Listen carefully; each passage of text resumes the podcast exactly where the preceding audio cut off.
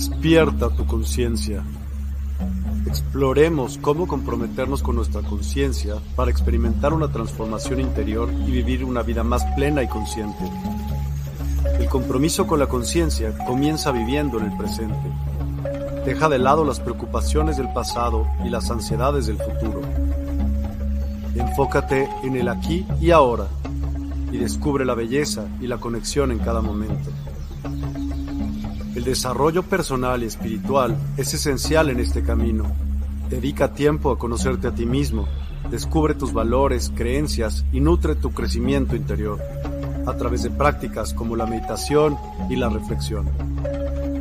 Despertarás tu conciencia y experimentarás una transformación profunda. El compromiso con la conciencia no se detiene en nosotros mismos, también implica conectarnos con nuestro entorno y con los demás. Cuidemos y respetemos a la naturaleza, establezcamos relaciones significativas, practiquemos la empatía y la compasión. Juntos, podemos construir un mundo más consciente y equilibrado. Únete a nuestra comunidad en Despierta. Participa en nuestros programas en vivo, donde descubrirás enseñanzas inspiradoras, técnicas de meditación y conversaciones reveladoras. Síguenos en nuestras redes sociales para obtener contenido adicional y ser parte de nuestro movimiento de despertar de la conciencia. El compromiso con la conciencia es un viaje personal, pero juntos podemos construir una comunidad consciente y transformadora. Es hora de despertar tu conciencia y marcar la diferencia en tu vida y en el mundo. Despierta tu conciencia y únete a nosotros en este emocionante viaje de transformación.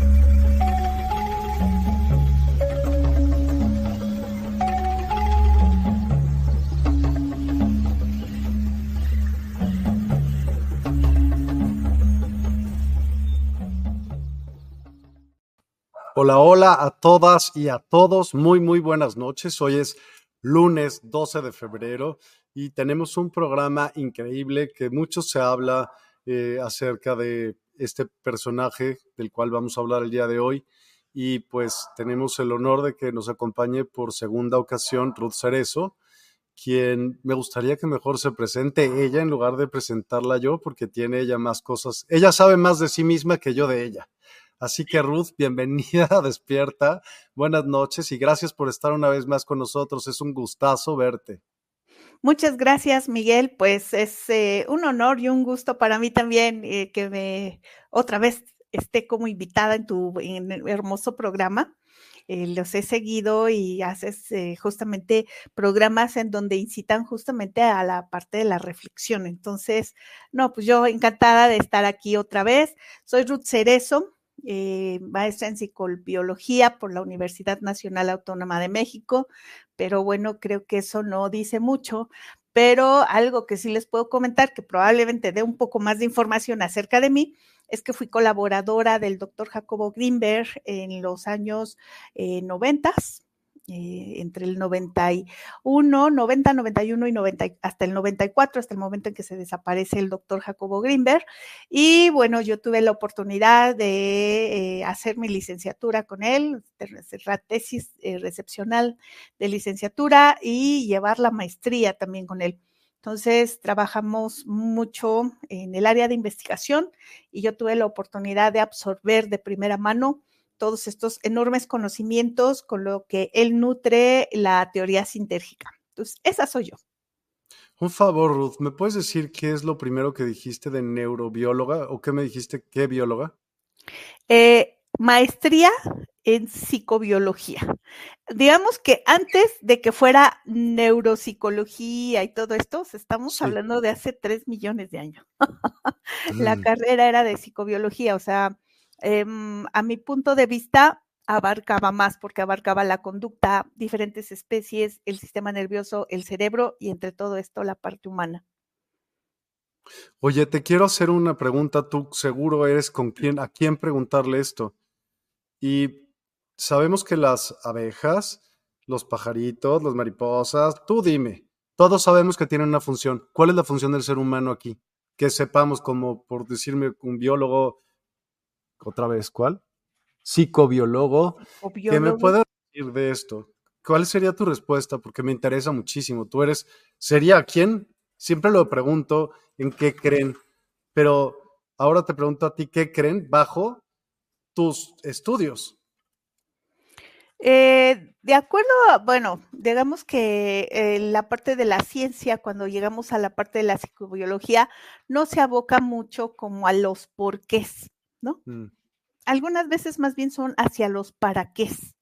Eh, entonces, digamos que la parte humana sería justamente todo este proceso de desarrollo que hubo de una especie que predominó en ciertas circunstancias y en cierta medida sobre otras, o sea, que tuvo una ventaja evolutiva, eh, digamos, sobre otras especies que, eh, digamos, mm, hizo que en cierto sentido perdiéramos como el equilibrio natural se ha eh, analizado mucho justamente toda la parte de la evolución de la Tierra y pues se ha encontrado que en ciertos momentos históricos una especie ha predominado por sobre otras, los trilobites, los dinosaurios y todos los demás.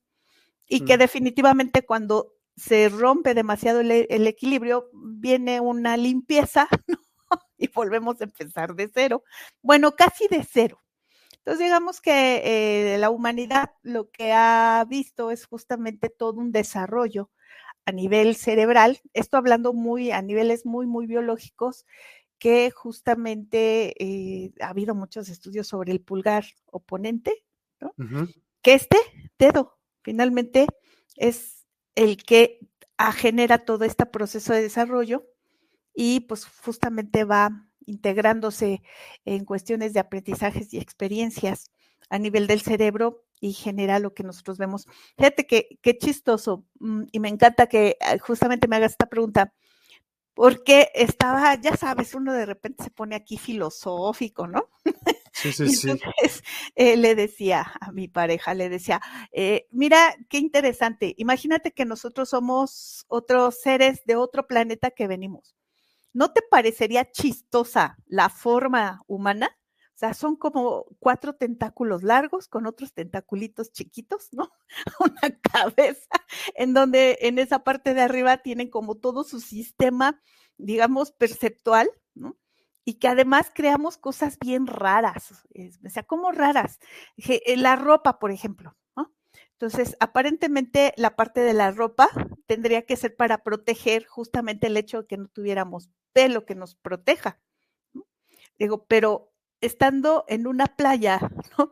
En Cancún, con ropa, iría en contra justamente de todo nuestro proceso inteligente. Esto parte de crear justamente estas sanciones, estos acotamientos humanos, luego se me hace de lo más increíble. Digo, algunas veces hasta fuera de todo sentido, ¿no? No tendría un sentido, digamos, adaptativo la parte de la ropa. Si no, andaríamos, digamos, en los tiempos de calor, pues todos sin ropa, ¿no? Entonces, digamos, somos una especie encantadoramente chistosa.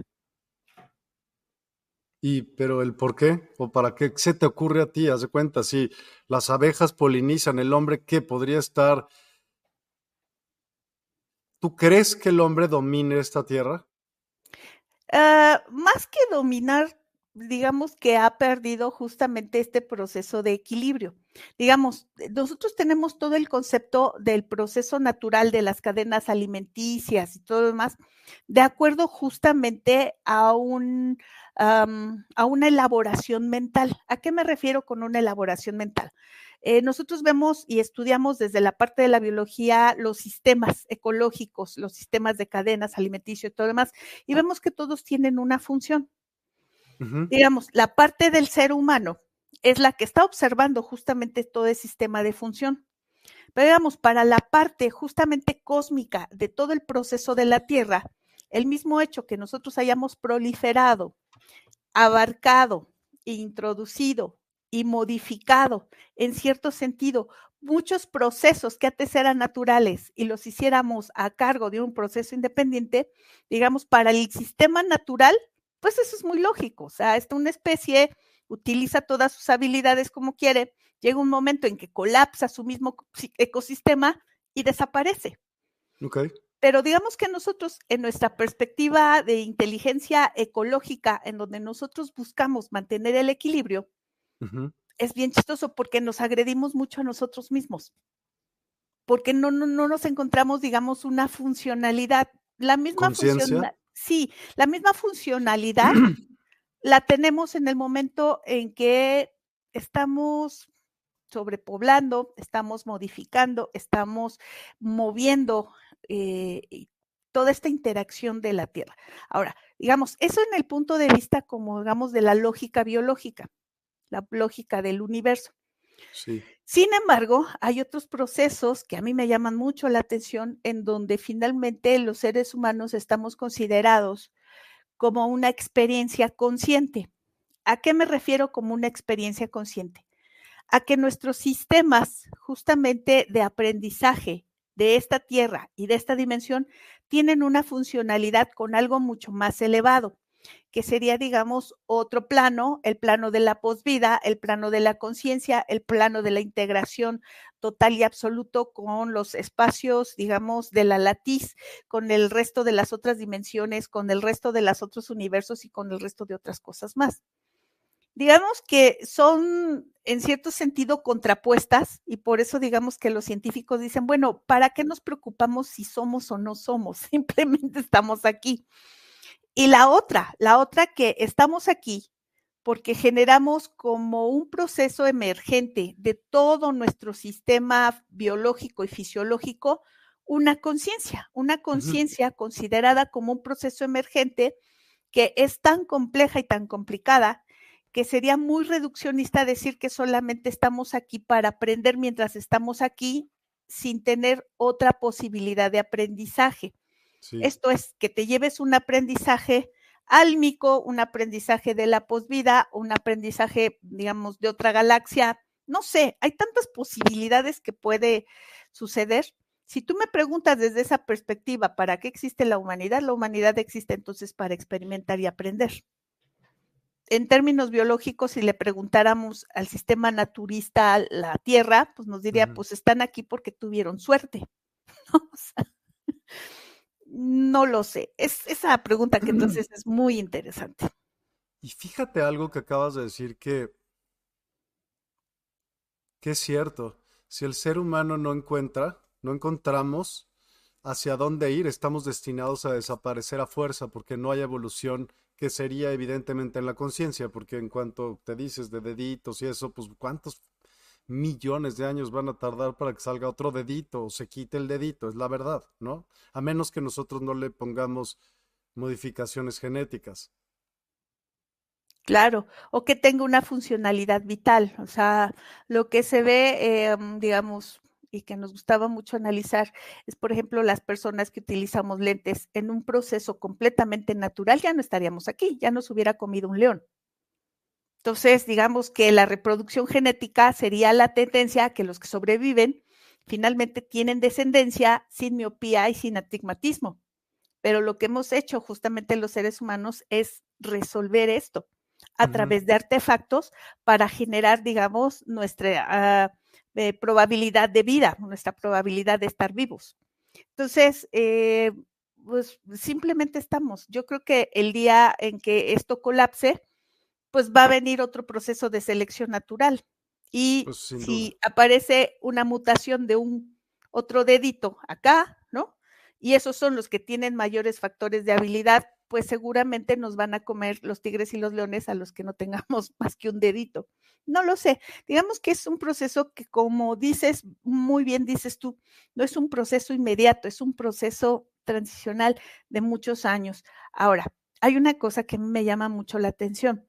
Cuando aparece la epigenética, nosotros considerábamos justamente que los seres humanos traíamos ya un proceso genético, una programación genética inamovible. Teníamos una serie de combinaciones y permutaciones entre, digamos, las diferentes genéticas, pero cuando se descubre justamente que la base de estas hélices, eh, digamos, de ADN tienen procesos de aprendizaje experiencial que también permite transmitirse a todo el pool humano, Entonces, lo que nosotros empezamos a observar es que tenemos otra ventaja genética, igual que el de otras especies. Yo no dudo que exista epigenética en otras especies.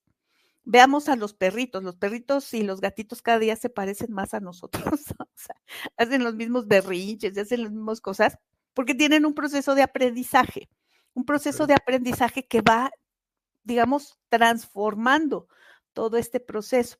En los seres humanos, y por eso me encantan mucho estos programas que tú haces, vamos generando procesos de conciencia y de aprendizaje que en el momento en que tú eh, abres este proceso consciente, mm, tendería a quedar una marca genética.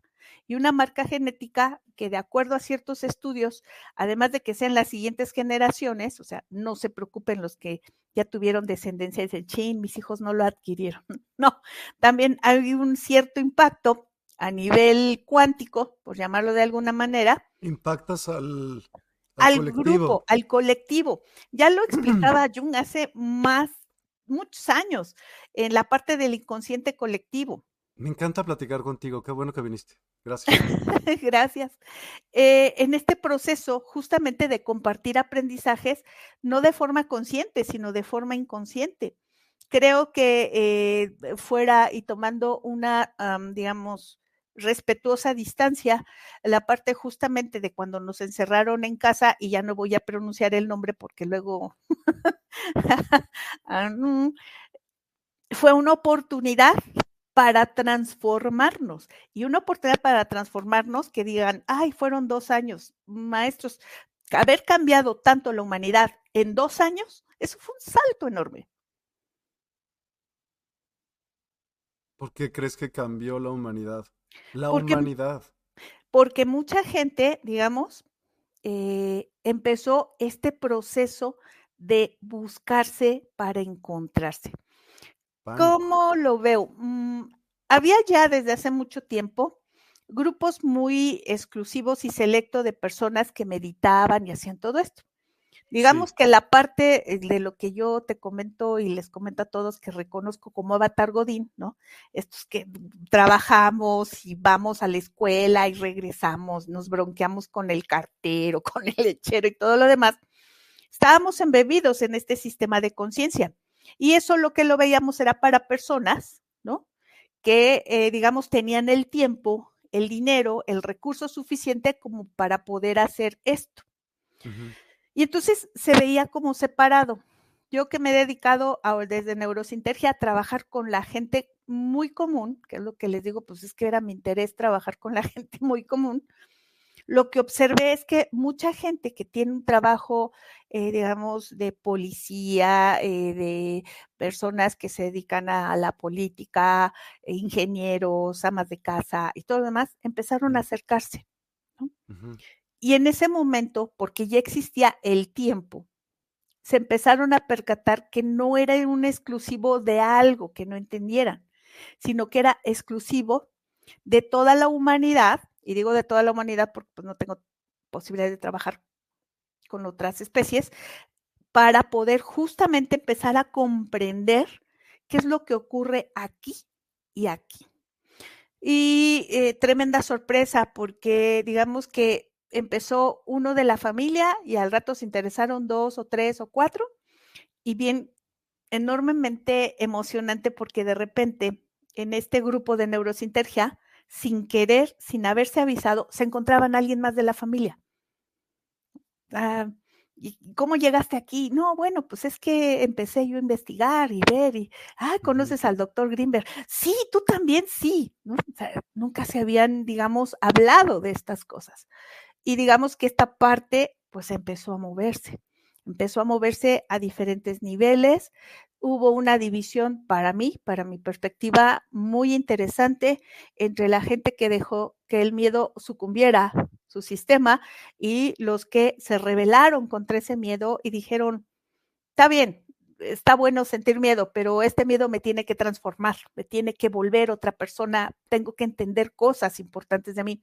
Y las otras personas que eligieron justamente seguir ese proceso de miedo y quedar ahí, entonces, eh, para mí justamente este fue un proceso de modificación social muy, muy grande, pero en términos de la expansión de conciencia.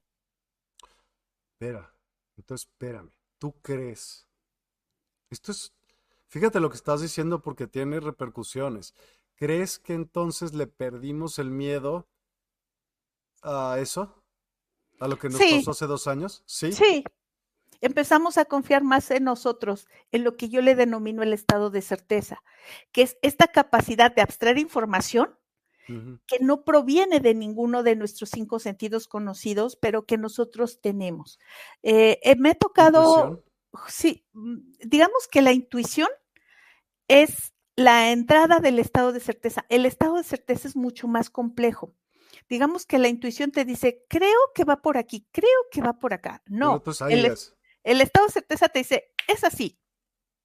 Sí, sí, sí. Mi, digamos, con eh, la famosa inyección, ¿no? Mucha gente lo que dijo es, no, ¿por qué? Sé que no. O sea, la misma eh, fuerza vital de sobrevivencia, de vencer el miedo, o sea, no, estos últimos meses, lo que me he encontrado es gente que veo, no sé, en la calle, eh, taxistas, y me dicen, yo no me la puse. ¿Por qué? Algo me dijo que no. Mi familia me presionaba y todos me presionaban, pero algo adentro de mí me decía, no.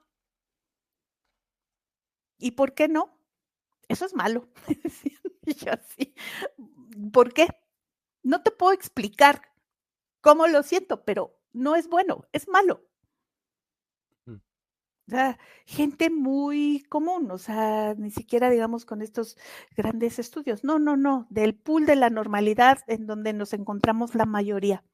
Entonces, eh, digo, hubo un aprendizaje, hubo una apertura de sistemas, el estado de certeza tuvo que volverse a afinar porque era un proceso de supervivencia.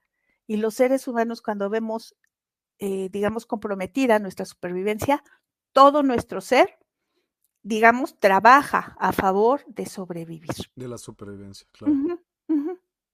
Y entonces, pues lo que, digamos, en cierto sentido tenemos más contaminados son nuestros sistemas cognitivos, la parte del pensamiento, que muchas veces está eh, basada justamente en premisas que callan justamente lo otro me decían, pues es que yo confío mucho en los gobiernos, yo confío mucho en todo, eh, digamos, lo que dicen en la televisión y todo lo demás. Yo confío mucho en eso. Algo me decía que no, pero yo confío más en eso. Y entonces decías, bueno. En lo de los peces, perdón otra vez, en lo, en, como en el comportamiento grupal, pardadas y de cardúmenes. Es que se nos dividimos en dos grupos, bien chistoso.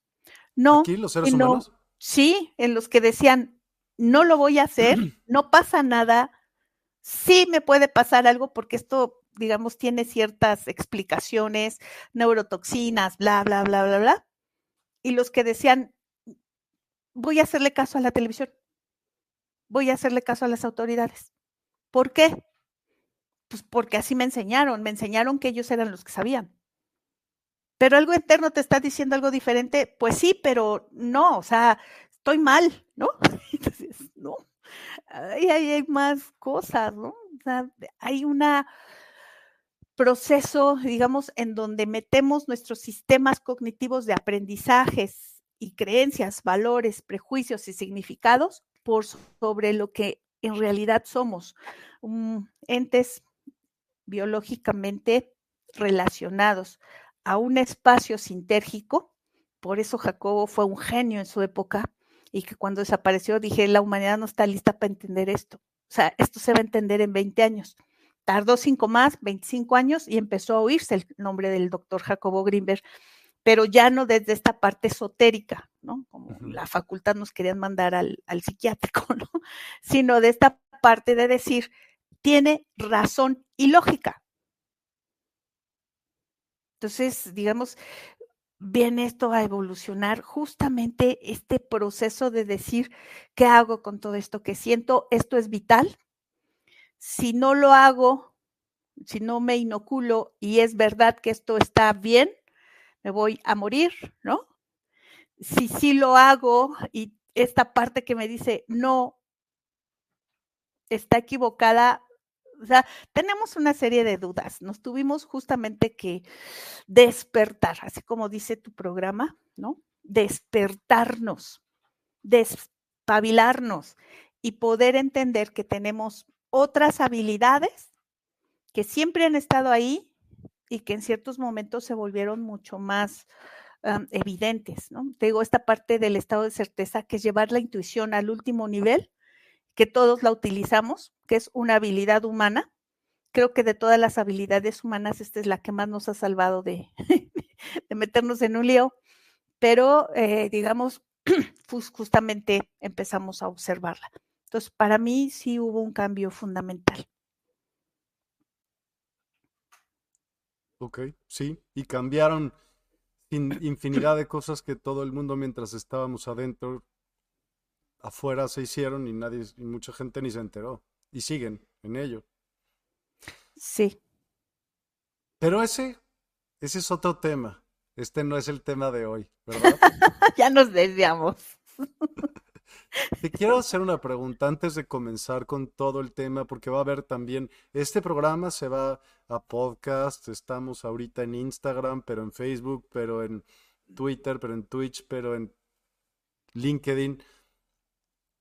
Y habrá personas, si las existen y si hay, que no saben quién fue Jacobo Greenberg. Quiero que nos platiques un poco acerca de quién fue Jacobo Greenberg y a qué se dedicaba. Y más importante, yo quiero preguntarte algo a ti. Sí. ¿Cuál fue el aprendizaje más importante que te marcó de tu estancia con él? Bueno, tu trabajo con él, tu, tu convivencia con él, tu estudio con él. Ok, vamos primero. ¿Quién fue Jacobo Greenberg? Jacobo Greenberg fue un científico mexicano que eh, trabajó mucho tiempo entre finales de los 70 y los 80 eh, se dedicó justamente Jacobo Greenberg a responderse una pregunta. ¿Cómo percibimos? A mí me encanta porque eh, me imagino en esta parte de la historia de cómo percibimos, pues que sus maestros le dijeran, ay, pues por los ojos, las orejas y la nariz. Y entonces Jacobo le decía, no, no, no, no, no. No, o sea, no es, digamos, los órganos ni lo que ocurre aquí en el cerebro. No. ¿Cómo es que puede ser, por ejemplo, que yo a este gato lo pueda ver como gato? ¿Qué ocurre en este espacio de este gato? ¿Qué ocurre con el color? ¿Qué se siente? ¿Cuál es la percepción de este color? Sobre todo, ¿cuál es la experiencia de esta percepción? Entonces, ahí en ese momento empezó toda la magia. Empezó justamente Jacobo a irse justamente a los procesos fundamentales, ¿no? Si nosotros volteamos a ver este gato así, es el mismo gato así, así y así. ¿Cómo es que el cerebro sabe que todo esto es uno? porque tiene un proceso justamente de unificación. Entonces empezó justamente a verse toda esta parte de primero del cerebro y después se vio justamente a toda la parte de lo que eh, genera esta estimulación para poder entender la parte de la creación de la experiencia. La parte de la creación de la experiencia se dice muy fácil, dice, ay, pues es muy simple. La, la experiencia, pues es algo que yo puedo identificar, que ya viví. ¿Sí? Ok, esto es amarillo. ¿Tú lo ves amarillo, Miguel? Sí. Ok. Imagínate que yo soy invidente. Es más, soy vidente, pero nunca he visto un amarillo. ¿Cómo me describes cómo se ve el amarillo? Ya me lo han preguntado y siempre lo trato. ¿Quieres que trate? No hay manera, porque no tengo las referencias experienciales. No hay manera. Es más, el pongo más sencillo. Pero podría decir es menos cálido que el rojo, pero no, porque también ellos pueden sentir color, pues tiene una frecuencia.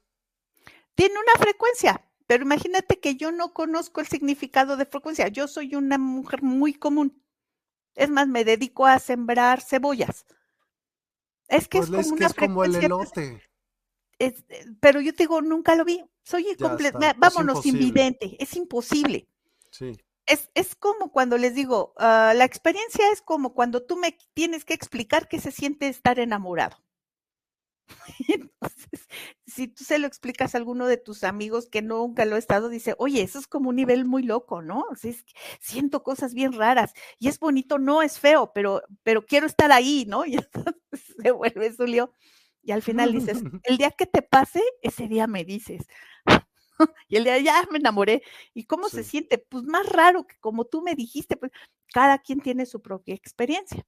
Sí. Justamente en la parte perceptual, como nosotros obtenemos la información, es experiencia. Entonces, seguimos hablando de Jacobo. Entonces, pasan los 70, termina su licenciatura, ve cómo ve una, un, eh, una rana, un gato, ¿no? Entra a la maestría y empieza justamente a buscar estas bases perceptuales. Entonces, cuando me dicen, ¿qué es teoría sintérgica? Teoría sintérgica es un intento de la explicación de cómo percibimos, pero cómo okay. percibimos no desde nuestros sentidos, sino de la totalidad y de la interacción del espacio.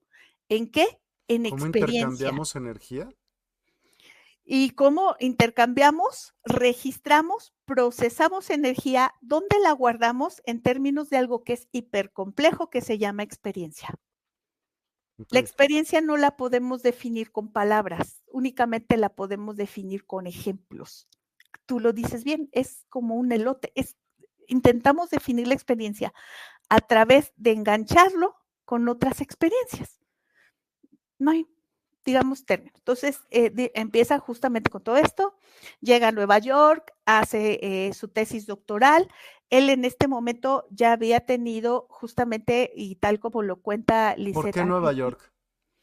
Se fue a hacer la, el doctorado ahí. No sé eh, a bien a bien por qué eligió eso. Supongo que había investigadores que estaban más afines y más eh, cercanos a lo que él estaba buscando, físicos, teóricos y todo lo demás, que justamente eh, creo que Rollón estaba ahí también con él.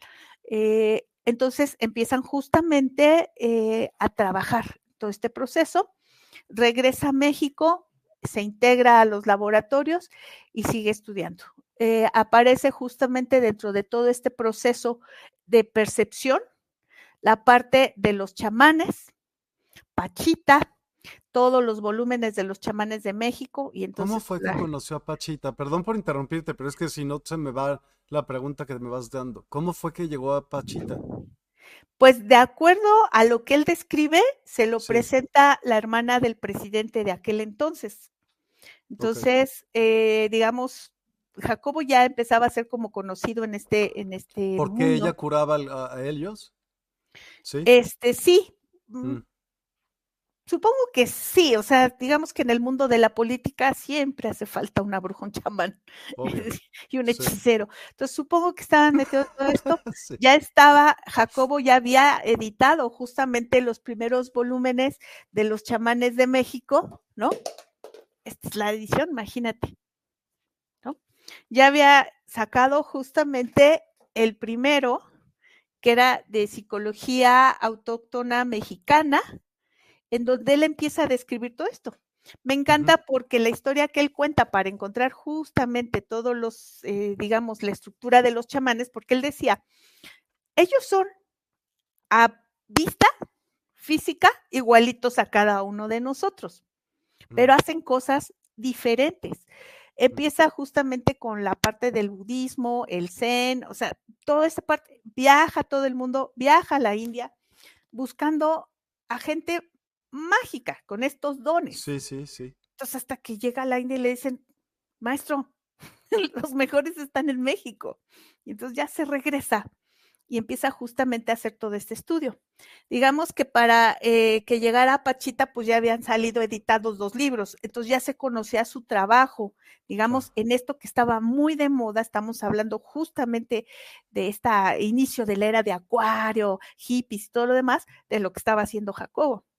Entonces, digamos que eh, lo que menciona justamente en el libro, pues es que conoce a Pachita a través de esta persona, se interesa en Pachita, va a la busca y le dice, quiero aprender.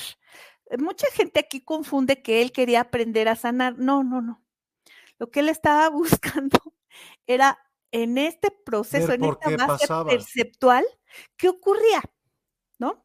Y entonces llega al punto en donde aparece su famosa frase donde dice, simplemente acontece.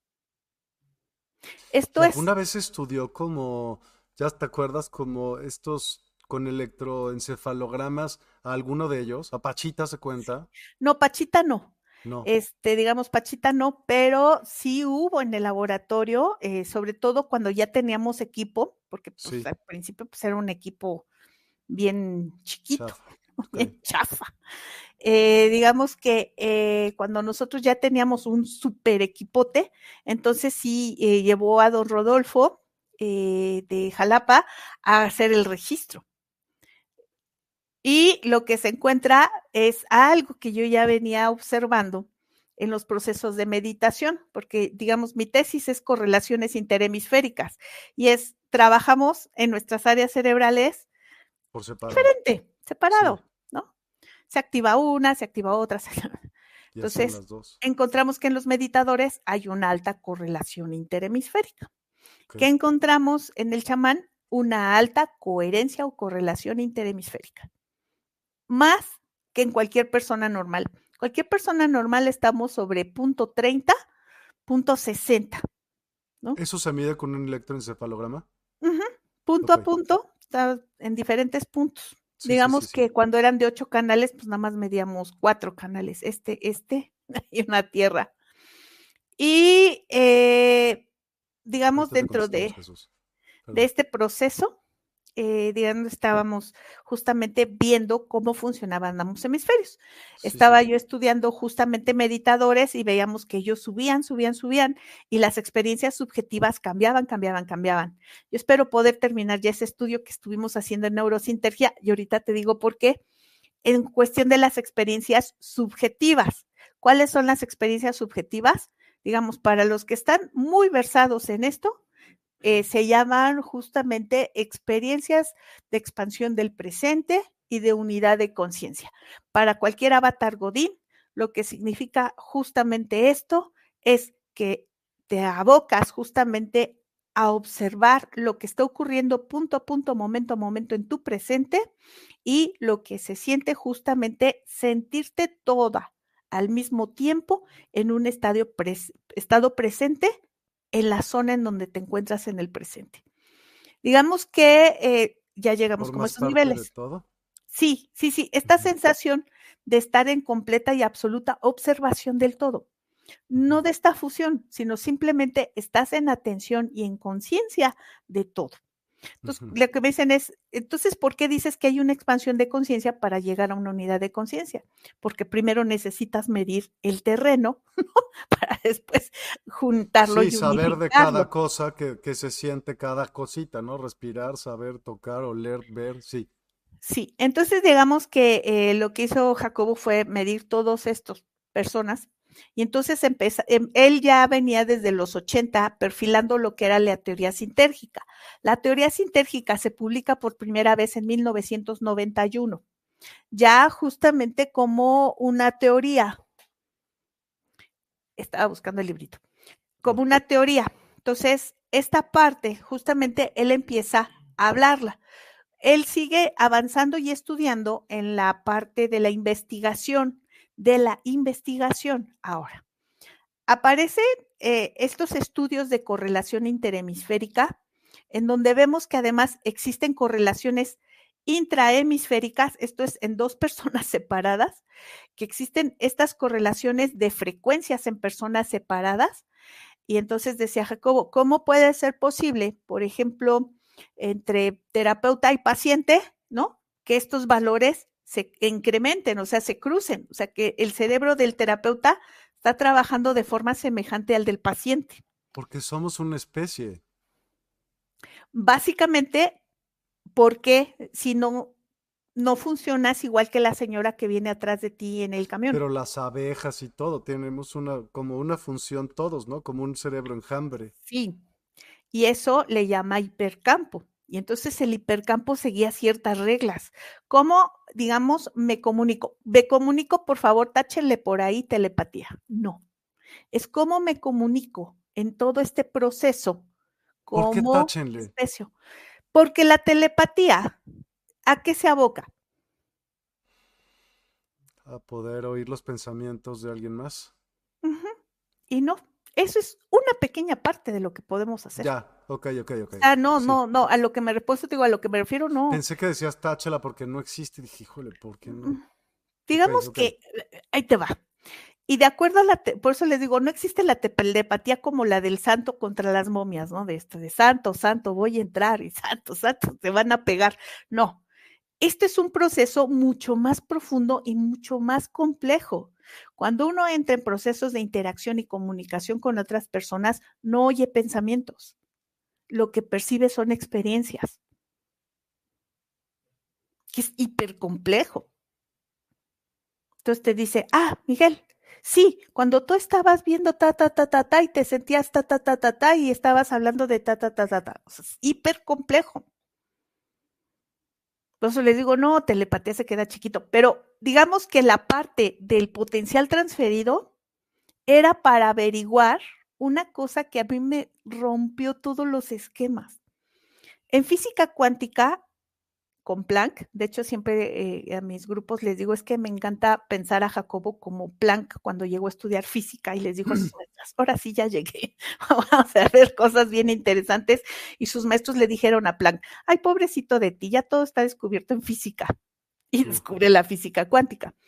A mí se me imagina mucho Jacobo así cuando llega con sus maestros, quiero estudiar la percepción. Ay, mi querido Jacobo, ya está estudiado toda la percepción. Y pum, bota todo esto. Digamos que en este proceso, justamente de en física cuántica, de cuando hay una interacción, hay una, eh, digamos, eh, una interacción entre dos partículas, ¿no? Hay un entrelazamiento, lo que le llaman un enlazamiento cuántico, ¿no?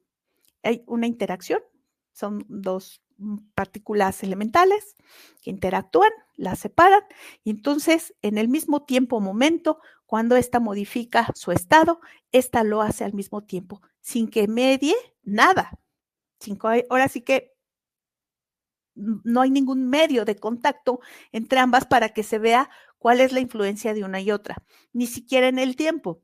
Entonces, cuando nosotros vemos cómo funciona el potencial transferido, va breve. Es dos personas que interactúan unos 15, 20 minutos. Eh, esto es, hablan, platican, se conocen, se tocan, etcétera. Son separadas, se metían en dos cámaras de Faraday. Las cámaras de Faraday no dejan pasar nada electromagnético, ninguna señal electromagnética. Una era registrada, occipitales en estas áreas, y la otra también. ¿Por qué ahí? ¿Por qué ahí? Ahí va. Mm. Y se ponía a una de ellas, le daban flashazo. Entonces entraba la luz. Como viajaba, Ajá. ajá, Ok, ok. Viajaba y digamos que su pulso más grande está en áreas occipitales, que es ahí donde se reciben justamente la información visual. Entonces, esto es de información visual. Entonces, pues la que flashaban, porque además no era, digamos, rítmico, no, era aleatorio. Podía pasar 10 minutos, 2 minutos, 3 segundos, 10 segundos. Pero aleatorio para él. Pero ustedes sí. ah, ya le ponían frecuencias específicas o patterns, eh, patrón, no. No, el okay. programa era aleatorio, entonces el mismo equipo, esto es bien interesante porque el mismo equipo era el que decidía cuándo era el flashazo. Entonces, no estaba yo interfiriendo justamente con ese proceso. Entonces, en los occipitales aparecía un potencial evocado, que es la respuesta de miles de neuronas trabajando al mismo tiempo para percibir. Bien. Y entonces tú esperarías que la otra persona que está completamente a obscuras, completamente a obscuras, con ojos cerrados, igual que la otra persona, porque además lo vimos o con ojos abiertos, vimos ojos cerrados, ojos abiertos, etcétera. Tenía, digamos, de acuerdo a la ciencia, en ese momento, pues no percibir nada. O sea, mi registro electroencefalográfico debería de estar en cero. ¿Estás de acuerdo? No hay estímulo. Pero esta también tenía un estímulo, o sea, tenía una respuesta. En ese punto momento de la otra que recibía el flashazo, esta, su cerebro hacía como que percibía. Claro que la de que recibía el flashazo, pues la señal era así y la otra era así, pero había justamente este potencial, se le llamó potencial transferido.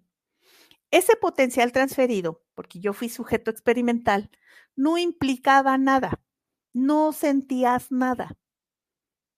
Pero se captaba dentro del electro. Sí. Digamos, mi cerebro no registraba nada porque no había ningún indicador lógico que generara eso. Tampoco tenía un significado. Pero que tu percepción lo viera, porque evidentemente sí pasa algo. Exacto. Y es porque tú y yo interactuamos, digamos, es, mi pregunta, porque yo con todo lo que veo y toco, estoy interactuando, estoy intercambiando átomos o como, ¿qué quieres? Lo que sea, ¿no? Partículas. Y digamos que en este punto, ¿no? Digamos, eh, era bien chistoso porque entraban, ¿no? Y si se caían bien, había un buen potencial, pero si se caían mal, no. Ok. O sea, tú filtras también a la gente, o sea, que como decía la abuela, cuida con quién te juntas, ¿no? Eso tiene una influencia interna. Me encanta porque cuando empecé a hacer el estudio de parejas, que ya no lo terminé porque fue cuando se desapareció el doctor, había niveles de frecuencias en el cerebro de ella, niveles de frecuencias en el cerebro de él. Entonces les decíamos, lleguen separados. Entonces, uno llegaba del trabajo el otro de su casa. Registrábamos. Y ya. Luego los hacíamos que la pareja interactuara, o sea, era pareja de matrimonios y cosas así. Sí. Y luego los volvíamos a registrar y digamos que el que llevaba con más potencial bajaba y los, el que llevaba con menos subía. Y entonces equilibraban. Ok. Ah, bien bonito, ¿no? Pero una vez descubrimos que eso no ocurrió. Entonces dijimos, ya llevamos tres registros de esta pareja, hoy ¿por qué no ocurrió? ¿De cuántos haz de cuenta? Digamos que les hacíamos cinco o diez, los que sean, para justamente ver en la misma pareja. sí, comprobaciones. sí, un transversal. Ese día llegaron enojados. Se habían peleado en la mañana. Ok. Entonces, cuando dices tú, como que no estamos conectados, es verdad. No, o sea, cada quien está como en su rollo. Entonces, digamos que eh, esto, ya regresando a lo otro, por eso te decía, para telepatía es muy chiquito. Ahí te va, ¿por qué?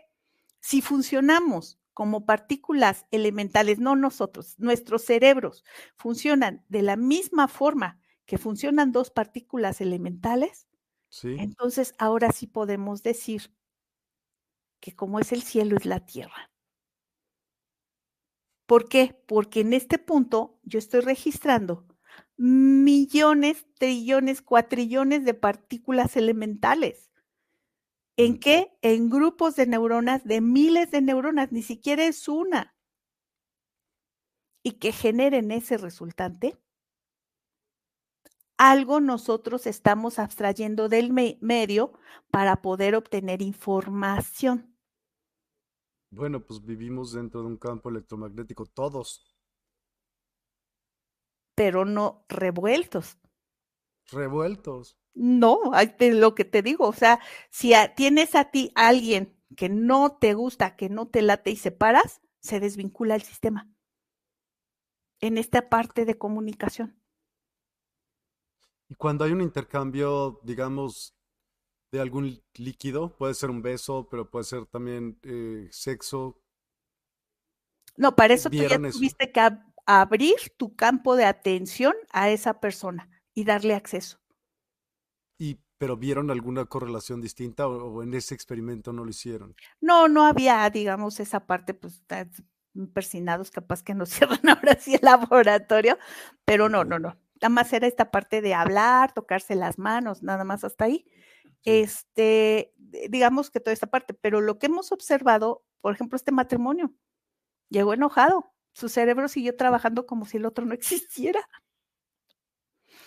Había otra cosa bien bonita porque llevábamos grupos control, entonces llegaban dos personas que no se conocían. O sea, diferentes grupos. Ajá, sí, sí, sí, dos personas que nunca se habían visto en su vida. Ya. Se encontraban ahí y se gustaban y entonces... Había mucho más interacción, ok, claro. Sí, las que se caían gordas, no. Las que les daba lo mismo, ¿no? ¿Y hubo alguna correlación entre hombre, mujer, hombre, hombre, mujer, mujer? O sea, ¿pudieron ver algún patrón de estos se llevan mejor como hombre y mujer o mujer y mujer o algo así? No llegamos hasta esa parte como para ver en términos de registro electrofisiológico si había como gradientes. Lo que veíamos es solamente si abrías como tu espacio de atención a la otra persona o lo cerrabas. Ok, empatía. Digamos que esta parte es bien interesante porque de repente me dicen, es que yo no sé por qué me sigue influyendo todo lo que ocurre con mi ex suegra, ¿no? Pues sí, pero pues le hablas a la hermana de tu ex, entonces estás en el mismo sistema. Obvio. Yo no los estoy invitando a que corten de tajo ni hagan light, pero tienen que ir viendo que si van a cerrar una relación, tengan en conciencia con la persona que van a mantener relación, a su vez ese cerebro está interactuando con otras personas que a lo mejor ya no son gratas para ti. Mm. No quiero que se me vaya esta pregunta de Jesús C. Morales. Buenas noches, Jesús. Y buenas noches a todos. Eh, buenas noches. ¿Sabe algo sobre el chamán Don Lucio? Si estaba relacionado con Pachita y con el doctor Jacobo. Sí, don Lucio, eh, digamos que eh, justamente fue una de las chamanes que Jacobo entrevistó. Mm. Y creo que había una, una vinculación de, de familiar, creo, no lo recuerdo no lo recuerdo bien, ¿para qué te miento? Pero eh, digamos que em, en ese proceso, pues sí estaba vinculado em, Jacobo con don Lucio. Con don Lucio, si no me acuerdo de Morelos. De hecho, estoy buscando justamente ahorita a don Lucio. Tengo, o este, digamos que a todos los chamanes los metía en, un libro. En los libros. Pero a, Pachita solamente le hizo uno. de ese tamaño fue la impresión que tuvo. Pero sí, pues este. Y le tomó fotos, video, obvio, ¿o no? Pues videos no, pero fotografías sí, fotografías, eh, digamos, hay algunas que están ahí justamente, pues las icónicas, ¿no? Esta es una de las icónicas. Espérame, déjame ponerte en grande. Que, ok, es una señora, Pachita, imagino, que le está abriendo el estómago a un tipo. Ajá. A mí me encanta. Cero sangre aparte. Cero sangre, porque de repente Pachita dijo, pues es que lo hago así, pero no es necesario, no es necesario abrir a la persona. ¿Y para qué lo hacía así? Nada más para que te enseñarles. Digamos que hay un proceso justamente nosotros de creencias, prejuicios y valores y nosotros eso es lo que colapsamos en el sistema.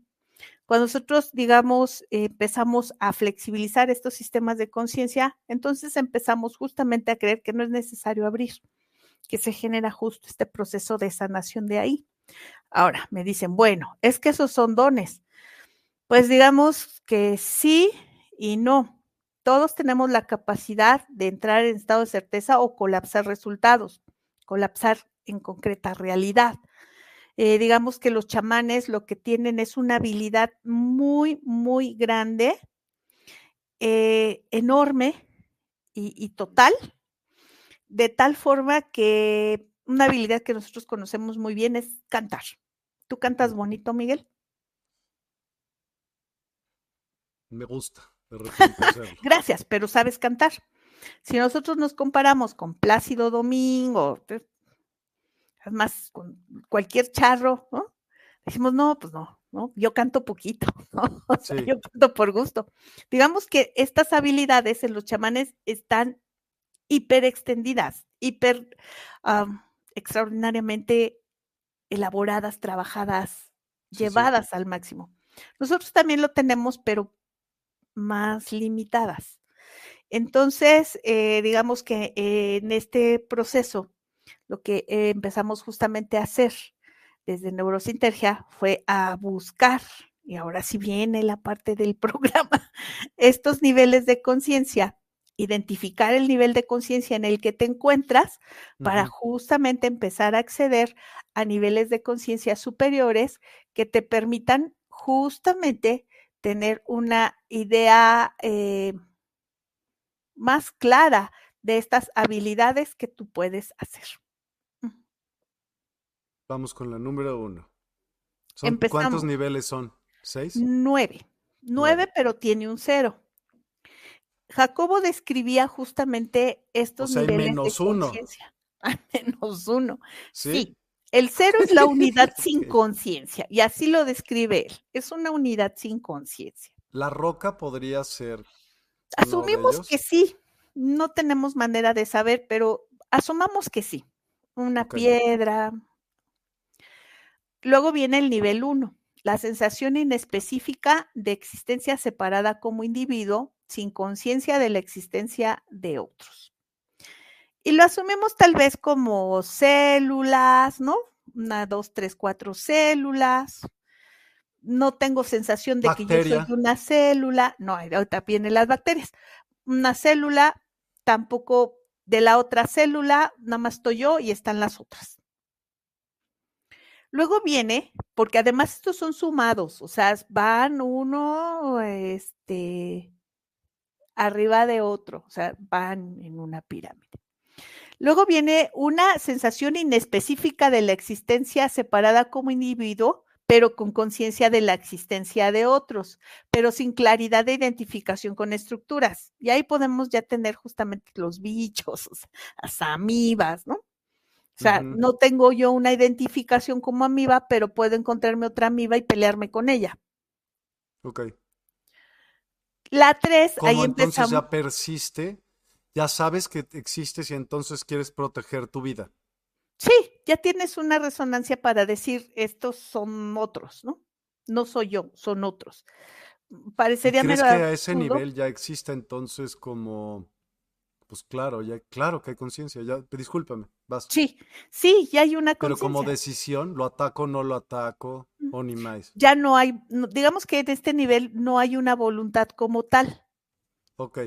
Pero digamos que hay, yo no sé, no, no me identifico yo como un individuo, pero sí puedo distinguir que hay más. ¿En qué nivel vamos ahorita, perdón? En el 2. Luego viene el 3. El 3 es el primer nivel humano. Me encanta. Eh, es la sensación específica de mi existencia separada como individuo. Tengo un nombre. Yo sé que hay más de tres roots en el mundo. Pero mi nombre me identifica. Mi nombre, mi país, mi mamá, mi papá, o sea, ya empiezo a tener una existencia, ya una sensación de existencia, de unidad. En identidad, yo, mi existencia de unidad con identidad de alguna de las siguientes estructuras. Tu trabajo o tu escuela, tus posesiones, tu estructura social, tu cultura, tu aceptación o rechazo de los otros, tus ideales, tu autoridad y capacidad, religión, conocimientos y logros, pensamientos y emociones, cuerpo, sexo, edad, especie, mente y tu experiencia. O sea, lo que crees, lo que has vivido, tus recuerdos. sí esta parte me encanta porque dices, ah, ¿y esto qué chiste tiene?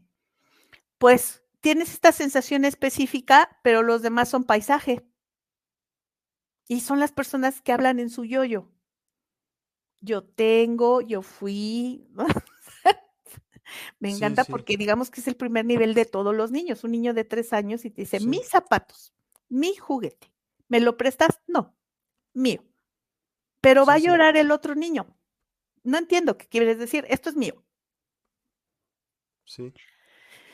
Y viene un siguiente nivel, que es el 4. Mm. Es la misma sensación específica de existencia separada como individuo y en identidad con algunas o todas las estructuras, pero además con la conciencia de la existencia de otros y sus estructuras. Entonces, digamos que en la primera, cuando pasamos por esta fase de los tres, cuatro años de edad, nos identificamos nosotros y sabemos quiénes somos o tendemos a saber quiénes somos. En esta nivel 4, empiezan ya justamente la identificación con los otros. Y a mí me gusta pensarlo de una siguiente manera. No hay que pensar que el desarrollo de la conciencia siempre es positivo. No. Al universo le da igual. simplemente te la otorga y ya tú sabes lo que haces como humano con ella. en este nivel 4, a mí me gusta mucho pensar que vienen dos, digamos, eventos. El de la envidia, ¿no? Porque mi coche, que yo identifico, es más feo que tu coche. Ah, porque yo no tengo ese coche. O el de la inspiración. Miguel tiene un programa hermoso, espectacular, yo quiero uno igual. Me voy a poner a trabajar para hacerlo. por eso les digo, los niveles de conciencia no sabemos dónde van a caer. La idea es trabajarlo para beneficio y generar, digamos, sistemas de energía positiva y no negativa. Pero bueno, la envidia puede hacer que ese individuo se ponga a trabajar para igual tenerlo y dejar de tener envidia, ¿no crees? Porque la envidia es incómoda.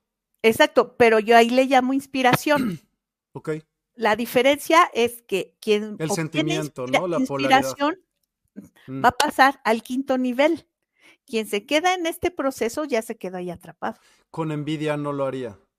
No, no, se dedicaría justamente a justificar por qué no, por qué sí, por qué no lo debería de tener.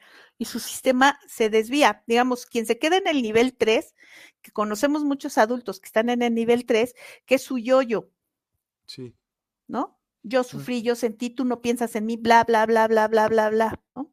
Y jamás pueden tener este proceso de empatía.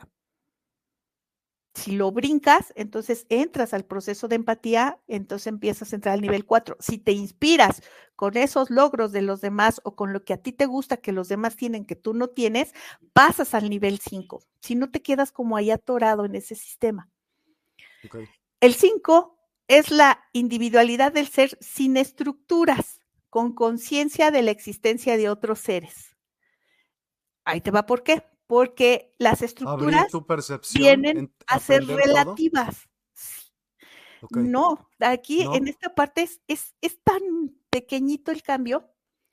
Aquí en el nivel 5, yo ya no soy mis estructuras, ya no soy mi posición social, no es el dinero que tengo en el banco, no es mi fracaso, nada. No, son relativos. Tú, te identificas con quién eres dentro solamente. Bueno, ¿quién, sí? ¿Quién eres dentro? Reconoces tus estructuras, pero digamos, ya no las sufres como alguien que pierde su nivel 3, pierde sus estructuras, entonces se queda y te manifiesta que ya no es nada en esta vida.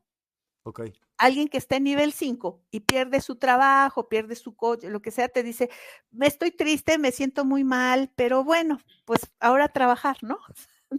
Lo voy considerando. Y lo diferencia muy bien de lo absoluto que es el ser. Lo que está alrededor no me define quién soy. Lo que está alrededor no te define quién soy. ni mi coche, ni mi nada. Y cuando tengo, qué rico. Y cuando no tengo, pues sigo siendo yo. Obvio. El 6 es ahí a donde llegamos justamente en una expansión fuerte de conciencia. Pasar del 5 al 6 es fuerte y doloroso. Siempre se los eh, digo que es como si tú hubieras nadado en el mar en una tablita, es tu nivel 5, y de repente ves pasar un enorme buque de vapor allá. Y te digo, suelta la tablita y nada hacia allá. No, qué miedo. No, qué miedo. Esta tablita son tus creencias, juicios, prejuicios, valores y significados sociales. Y te digo, ve para allá. ¿Qué hay en el 6? El 6 Jacobo lo define como la aparición de poderes. Yo lo modifico y digo que es justamente el reconocimiento de esas habilidades sintérgicas, estado de certeza, direccionalidad, el sistema del hipercampo y tu liderazgo de conciencia. Lo que ocurre y que tú generas en este espacio. Hay una conciencia muy, muy importante que es la inexistencia del azar. Esto es, nada es casualidad, todo es causalidad. Mm. Ya no digo, ay, qué suerte. no digo, ok, algo pasó aquí, algo está vinculado a qué, etcétera. ¿Dónde di vuelta? ¿No? Sí. Para toparme ahí. Sí. Sí. O sea, ya no hay, eh, te vuelves justamente una persona mucho más responsable y fluyes con eso. Por eso, justamente, digamos, este duele tanto. ¿Por qué? Porque te das cuenta que el resultado que tú tienes no fue mala suerte o buena suerte, fue justamente un resultado de muchos eventos que tú tenías control o no tenías control, pero sin embargo tú te tienes que hacer responsable de ese resultado. Ah, güey. pero cuánta gente no hay dice, no, es que la vida me maltrata. Estoy, estoy completamente de acuerdo, pero hoy justo hablaba con una persona y decía, ok, hay de dos, quejarte y a fuerza hacerlo o a fuerza hacerlo de todos modos o hacerlo y aprender para que no te vuelva a pasar y ya no te quejes, ¿no? Pierdes más tiempo quejándote que haciéndolo. Sí, o dices, hubo muchas cosas que no pude, digamos, controlar y mm. Ese es el resultado. Por eso cuando me dicen, cuando estoy justamente en un espacio sintérgico para definir lo que va a ocurrir, porque algunas veces doy, eh, le atino y otras veces no, o sea, en la parte justamente de abstraer información del futuro. Lo que les digo es que lo que abstraes en ese momento lo que punto momento las probabilidades de ocurrencia de eso. Si algo se modifica de eso, todo lo demás se modifica. Es como un efecto mariposa. Entonces, definir el nivel 6? O sea, por favor, puedes como sintetizarlo un poco porque todavía le falta, todavía le ah, ok, ok. Jacobo dijo es la aparición de poderes. Y tú dijiste más bien y esto. La identificación de mis habilidades sintérgicas. De tus habilidades sintérgicas. Sí. Ya les doy un punto, ya no me da miedo ya que me consideren loco, locas. Ya digo, sí, sí lo hago y, ¿no? Sí. Luego viene justamente la eh, existencia de patrones supraindividuales. O sea, yo ya observo, creo y veo patrones superindividuales, esta totalidad que nos une. Esto justamente que tú decías, hay una unión, es como una red, es, hay patrones superindividuales que nos abarcan y nos abrazan. En el caso de Jacobo era justamente los hipercampos. Son diferentes hipercampos con los que nosotros nos correlacionamos, que son diferentes grupos en diferentes momentos y patrones superindividuales, digamos, eh, digamos, más allá como de un alto nivel de conciencia o de experiencia que podrían indicar, digamos, otros planos y cosas así. Viene. Hipercampo, espérame, espérame. Define hipercampo, por favor, otra vez. Hipercampo es el campo sintérgico que une los campos neuronales. Campos neuronales son los que yo emito de mi cabeza y el hipercampo es el que las unifica. Ok, ¿Como un aura? Mm, como una alberca donde nos metemos todos a nadar. Ok. Ok. Digamos que sí podemos ver el campo neuronal, digamos así como un aura, pero digamos que el reflejo no es lumínico, sino de otro tipo de energía. Viene el comienzo de la fe. Tú me dices, ¿que me voy a ir a una iglesia o algo? No. El, existe Dios? Algo Exacto. El comienzo de la fe es que yo puedo confiar en lo que está ocurriendo como un hecho natural y real. Ok. Aunque no lo veas. Aunque no lo vea y aunque mi lógica humana me diga, no, no es posible. ya, sí. Ah, pues, comienzo de la fe. Y de la conciencia de unidad. Yo sé que soy uno con todo el universo. Ya sé que de repente esto es como muy común, es un lugar común, pero la sensación de esta conciencia de unidad es diferente, la experiencia es diferente. Manteniendo, sin embargo, en el nivel 6, o sea, sí soy todo con el universo, pero mantengo, sin embargo, la identidad de mi ser.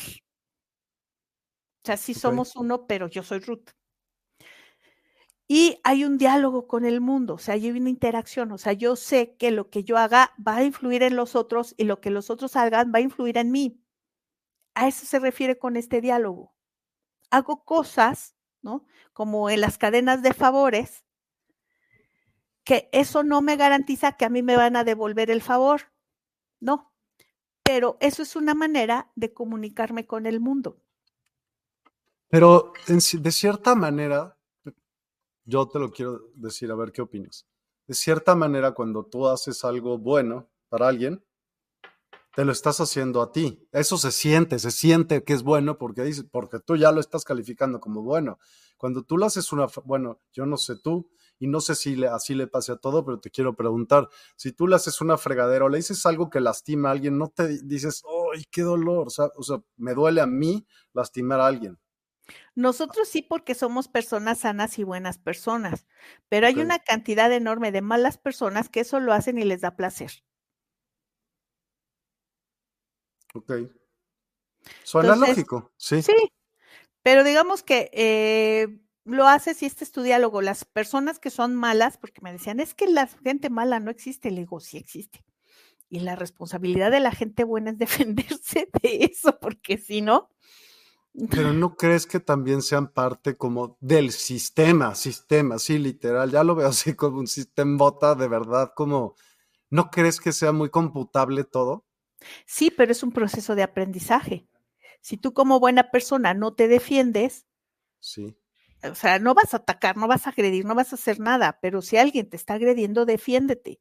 Te digo, esta parte de eh, esta idea de que si yo soy buena, el universo me va a responder bueno, no sabes cuánta gente le ha hecho daño las relaciones con gente con psicopatía integrada. La gente con psicopatía integrada no se ve, hacia afuera son personas geniales, fenomenales y todo lo demás, pero depredan una sola víctima, una persona empática, de buen corazón, alto nivel de bondad y que no es capaz de defenderse, hasta llevarla a los extremos de causarle una bipolaridad. O sea, eh, un trastorno de la personalidad serio, justamente porque las enloquecen. Entonces, sé buena con los buenos y con los de malos, nada más defiéndete y aléjate. No vamos a hablar de causar daño. Eso no está en nuestro espíritu, pero sí puedes poner un alto y alejarte. Eso sí es importante. Y hay una temporalidad. Esta temporalidad que eh, ¿Temporalidad o temporalidad? Atemporalidad, o sea, el sin tiempo. Este sin tiempo se interpreta como la ampliación del presente. En el presente nunca hay tiempo. Y, puede durar cuánto tiempo creas, ¿no? Porque tú puedes tener una retención de un periodo de tiempo al menos. Sí. Esta sensación de atemporalidad es cuando dices, ay, ya pasó una hora meditando y lo sentí como dos minutos. Mm. En algunas ocasiones me ha tocado ver que esta atemporalidad la interpretan como que tú puedes manejar el tiempo real. Mm, empiezas a modificar los sistemas de contadores del tiempo mental, del, del tiempo psicológico. Perdón, dice una persona por Instagram, porque sí me gustaría responder esto. Dice, vi Eugen Blog. Todo es conciencia diferente. En la conciencia no hay ni bueno ni malo son diferentes niveles de conciencia. Justo es lo que estamos hablando. Vamos a oír qué, opina eh, Ruth y, opinaba el, opinaba cuando estaba a la luz, al menos el doctor Jacobo Greenberg. ¿Te parece buena respuesta? Sí. Sí, digamos que el doctor Greenberg estaba justamente en los noventas, en donde traíamos esta concepción de que lo bueno atrae lo bueno pero digamos, integrando mucho más y profundizando más en su teoría, te das cuenta que el universo solamente se maneja por una cierta cantidad de reglas. La inexistencia del azar. El azar solamente ocurre cuando tú no tienes una conciencia que determine una tendencia, como las máquinas cuando te dan números aleatorios. Pero si no, entonces tú estás determinando cierta cantidad de cosas. El universo es así, es neutral. La realidad con R mayúscula es neutral. Mm. Para el universo equivale lo mismo el nacimiento del bebé que la muerte de ese bebé. Es un fenómeno. Los seres humanos son los que les damos estas cuestiones de bueno, malo, correcto, incorrecto, feo, bonito. Lo que te comentaba al principio, o sea, ¿cómo es que nosotros definimos que usar ropa, ¿no? Es indecente si andas sin ella, ¿no? Sí, hace mucho calor, ¿no? Entonces, los niños son geniales en eso porque si un niño tiene mucho calor, se encuera. Sí. ¿No? Y entonces le dices, ¿por qué te quitaste la ropa? Y él te da una definición muy clara, lógica, porque hace calor. ¿No? Bueno, ya después vamos a esas cosas, pero digamos en esa parte de ese proceso. Sí. Y en esta parte del desarrollo propio de la conciencia, no hay que perder de vista una cosa. De hecho, parte del modelo que yo tengo justamente desarrollado sobre esta base de estudio de la conciencia está la pirámide de Maslow. Entonces, imagínate que estás en la pirámide de Maslow y a partir de aquí aparece la pirámide de niveles de conciencia de Jacobo. Uno no va a expandir su conciencia si tiene hambre, si tiene frío, si tiene sueño, si está solo, si acaba de morir alguien, si no tiene pareja. Tienes que cubrir las necesidades básicas. Sí, por eso justamente lo que hago es la pirámide de Maslow y sobre esa parte la pirámide de la conciencia. Digamos, sobre la pirámide de Maslow tenemos la mayoría que estamos en nivel de conciencia 3, 4 y empezamos a subir al 5, al 6 y al 7. Pero vamos al 6 todavía, ¿verdad? Sí, al 6. El 6 a mí me encanta. Lo que les digo a todos es yo me quedo en el 6. Muchas gracias. Soy un avatar godín feliz en el 6. Ya. no, porque el 7, el 7 te viene el Otra vez, resume la 6. O sea, la 6 es larguísima, espérate. Sí, no, te digo que la 6 es sufridora. Del 5 al 6 es sufridor el asunto. Ya tienes tu ser. O sea, ya viste que todas tus estructuras son relativas. Ya traes tu ser. ¿Qué hago con mi ser?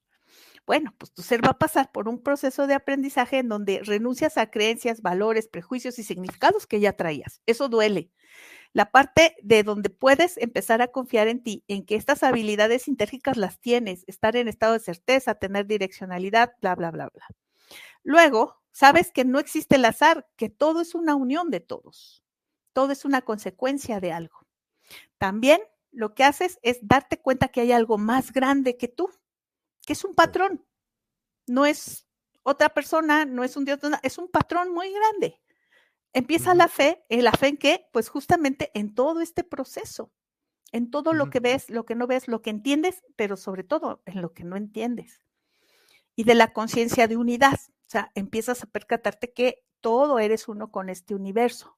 Sin embargo, sigues manteniendo tu identificación individual, pero ya trabajas justamente en procesos de expansión del presente. Ok. ¿no? Entonces, saltar del 5 al 6, pues sí, es doloroso. Luego, el 7 es la desaparición oscilante. Pero más que doloroso, no sé, perdón, más que doloroso no sería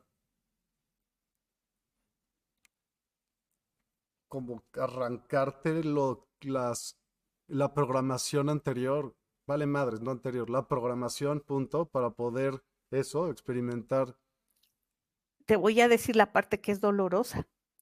Te separas de justamente algo que estudian mucho en eh, todo lo que es psicogenealogía y constelaciones, te separas de las lealtades de la familia en algunas ocasiones. Esto de forma inconsciente, entonces empiezas a ver que tú ya no resuenas con el resto de la familia. Esa es la parte dolorosa. Dos, uno. La primera es superar el miedo. El miedo duele. Sí, pero es valentía, ¿no? Exacto, pasas por el proceso de duelo de separarte de todo tu grupo en algunas ocasiones. si los ves en virtudes, hay muchas virtudes que puedes hacer. No, yo te diría que necesitas valentía, pero humildad para poder seguir aprendiendo.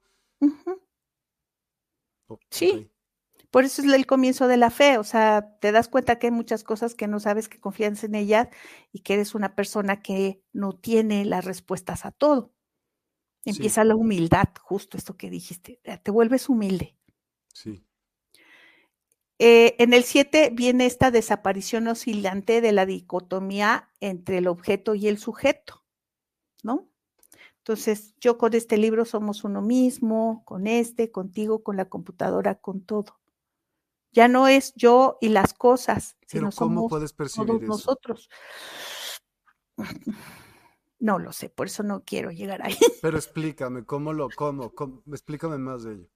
Sí, en esta sensación de autoobservación en esta parte de la unidad de la, de, eh, de la conciencia de unidad, ajá, te das cuenta que tú eres todo. Ok, ya. Ahí empiezas a perder justamente tu identificación con tu ser. Pero lo vive alguien todo el tiempo. Pues, ¿Cómo puedes? que los no podrías interactuar con nada. Bueno, Gracias, con todo, pero sin moverte. Ahora me entiendes por qué me quedaría yo en el 6. Por eso entonces se aíslan esos cuates los para estar solamente así, porque no podrían estar caminando y haciendo eso, pues. Sí lo podrían saber, pero no. Y se dedican meses y años enteros a estar en una sola posición de meditación. Ya. La 8, la 8 viene la unidad con letras mayúsculas. Viene esta desaparición de dicotomías relativo, absoluto, unidad, individualidad, objeto, sujeto. Eh, desaparición. Ya no hay dicotomías. Todo es un continuo. Sí. Y el 9. Pero espera, ¿cuál es la diferencia entre el 7 y el 8? Sujeto, objeto. Todo es lo mismo, dijiste. Sujeto, objeto. Ah, aquí en la desaparición de dicotomías es abstracto, concreto, unidad, individualidad, objetos, todo. Digamos que del anterior solamente son los objetos y yo. En el 8 es todo. Todo lo que haya. Todo. Entonces me deja de importar todo. ok, El 9 lo está definiendo con solamente tres letras, pero es de una profundidad absoluta. El 9 lo define como el Tao.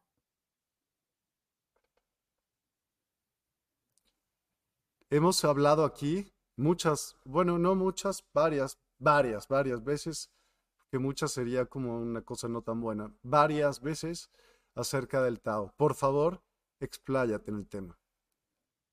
No hay nada que hablar del Tao porque si lo hablas no lo puedes definir. Esa es la, respuesta de un maestro. Sí, es que el Tao, el Tao ya eres todo y eres nada. ¿Y cuál es la diferencia entre 8 y 9? Ya ahí sí me confundo muchísimo. Entre 8 y 9 es que en el Tao ni siquiera ya hay esta desaparición, ya hay una fusión total. Digamos que en el 8 te estabas fundiendo. Ya no eres. En el 9 ya no, ya no hay distinción de tu ser. ya, no puedes tener, ya no hay conciencia. De hecho, es tanta conciencia que ya no es conciencia. Gracias. Me encanta porque entonces el 9 puede regresar a ser el Al cero. Ok.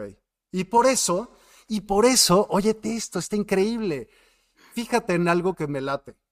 Te mueres y luego sigues evolucionando tu alma siempre. No, no vas a llegar que si fuiste ojete, nada de eso. Es, no importa. Vas a seguir, tu alma va a seguir, va a seguir y se va a ir purificando hasta que llegue al 9, en donde sea, quién sabe cómo sea. A lo mejor te conviertes en, en árbol ¿eh? y a lo mejor ellos, no sé, yo qué sé. Y, y, o, o no, fuera de este planeta. Eso ya no tengo idea, no importa. Pero fuera de este cuerpo, te sigues purificando ¿eh? y llegas sin memoria a volver a nacer. Ahí sí te la podría comprar, por ejemplo, está padre. Digamos que en la parte de la física cuántica, a mí me, me gusta mucho pensar que vuelves a fusionarte con la latiz. La, latiz, digamos, la latiz es esta matriz energética. Okay. Es la base de todo que dependiendo de la distorsión de esta energía es como aparecen las cosas y los objetos y las ideas y los relativos y los absolutos y todo. Aquí, aquí. Sí, aquí y en las otras dimensiones y en, todo, lo que haya. Todo lo que exista en el universo. Mm. Paralelo y no paralelo, o sea, todo. Todo, no importa. Todo lo que hay creación. Lo que exista. Todo lo que exista. Esta, digamos, eh, distorsión crea las cosas. Entonces va justamente en esta distorsión desde cosas concretas que dice, por ejemplo, Jacobo, que tienen eh, alta coherencia y baja simetría, alta simetría, baja coherencia, y entonces empieza justamente a identificarlo sobre esto. ¿Cómo lo crea? ¿A través de nuestros pensamientos o piensa, le vale madre lo que nosotros pensemos? Simplemente es. Eh, nosotros organizamos, digamos, nuestras estructuras, ¿no? A partir de nuestro sistema nos organiza las estructuras. Yo no estoy peleada justamente con el hecho de que cuando hay fallas en nuestra percepción de las estructuras, vemos cosas que se supone que ahí no deberían de estar, ¿no? Hay una falla en mi estructura, que veas, no sé, que de repente veas una mano ahí, ¿no? Mm. Mm, que hace una mano ahí, volteas así, ya no está la mano, ¿no? ¿Por qué? Porque de repente. Sí, sí, sí. digamos que nuestro cerebro lo que hace es cada vez que encuentra algo así, lo elimina. Porque no está dentro de mi estructura lógica. La estructura lógica me mantiene coherente y superviviente. Pregunta, pero perdóname que te interrumpa, porque si no se nos va a pasar, ya nos vamos a volver a ir. ¿El puente entre el 5 y el 6 podría ser la llamada noche oscura del alma? Sí, o la crisis existencial, o sí, sí, sí, sí, sí, Jacobo lo, lo dice ahí, o sea, finalmente es un proceso fuerte. Ya no le voy a decir doloroso, fuerte. no. Ok, ok. Discúlpame, ahora sí continúa. Ahorita que hay una pregunta, te, Gracias. Este. Ay, me encanta Ani, dice invitada especial. Gracias. Eres, eres nuestra invitada especial. Regrésame al 3, por favor. El de conciencia 3. Soy yo y mis estructuras. Venga, entonces, dijiste de latitud y longitud, ahí nos quedamos, ¿no? Eh, entre, digamos, me quedé con la pregunta de Elizabeth, perdón. Dice, ¿cómo podemos saber cuál es nuestro nivel de conciencia? ¿Solo considera las características que muestra, hace o expresa una persona? Sí. ¿Y sabes qué he encontrado, Elizabeth? Una cosa bien interesante, que si tú le explicas a alguien el siguiente nivel y no lo comprende, es que está en el anterior. Así como cuando vas con tus amigas y les dices, oiga, pues es que yo soy mi casa, mi coche y tengo ta, ta, ta, ta, ta, y le dices, oye, pues los otros también, y te dicen, ¿de qué me hablas? Ok, está en el 3. si, está en el 4 y le explicas en el 5, no te preocupes, las cosas vienen y van, sí, pero ya no soy nada sin mi trabajo, ok, está en el anterior. No vamos a hacer nada para que esas personas lo, eh, digamos, lo desarrollen. Esa es una elección bien, bien bien personal y bien particular. Y cada quien lo va a hacer cuando esté listo. Sara, buenas noches. Así es, el 9 me gusta porque en el Tao, es decir, en la, en la existencia del todo no hay nada y nada es nada para volver a regresar al cero. ¿Sí? Mm. Sí, y así estás reciclándote y perfeccionándote y no tienes memoria para que siempre hagas una experimentación distinta y te vuelvas a y crees riquezas el sistema. Bueno, sí, en experiencia. Sí, vas justamente avanzando y evolucionando en una serie de cosas. Tengo que para mí el Tao es justamente regresar al equilibrio en la latiz. Ya no hay distorsión. Vuelves aquí hasta que vuelve a existir otra distorsión. Mm. Y bueno, pues los niveles de conciencia, lo que te comentaba Miguel, no son buenos ni malos, simplemente son. Nosotros como existencia humana le vamos a dar el giro si eso es bueno o es malo. Lo que te decía, como por ejemplo eh, la parte del 4, que yo puedo tener y puedo saber que tengo y que no tengo, puedo ver a los demás que lo tienen o que no lo tienen y puedo tomar una elección, envidiarlos y quejarme o inspirarme y decir, yo quiero eso y voy a trabajar mucho para hacer eso.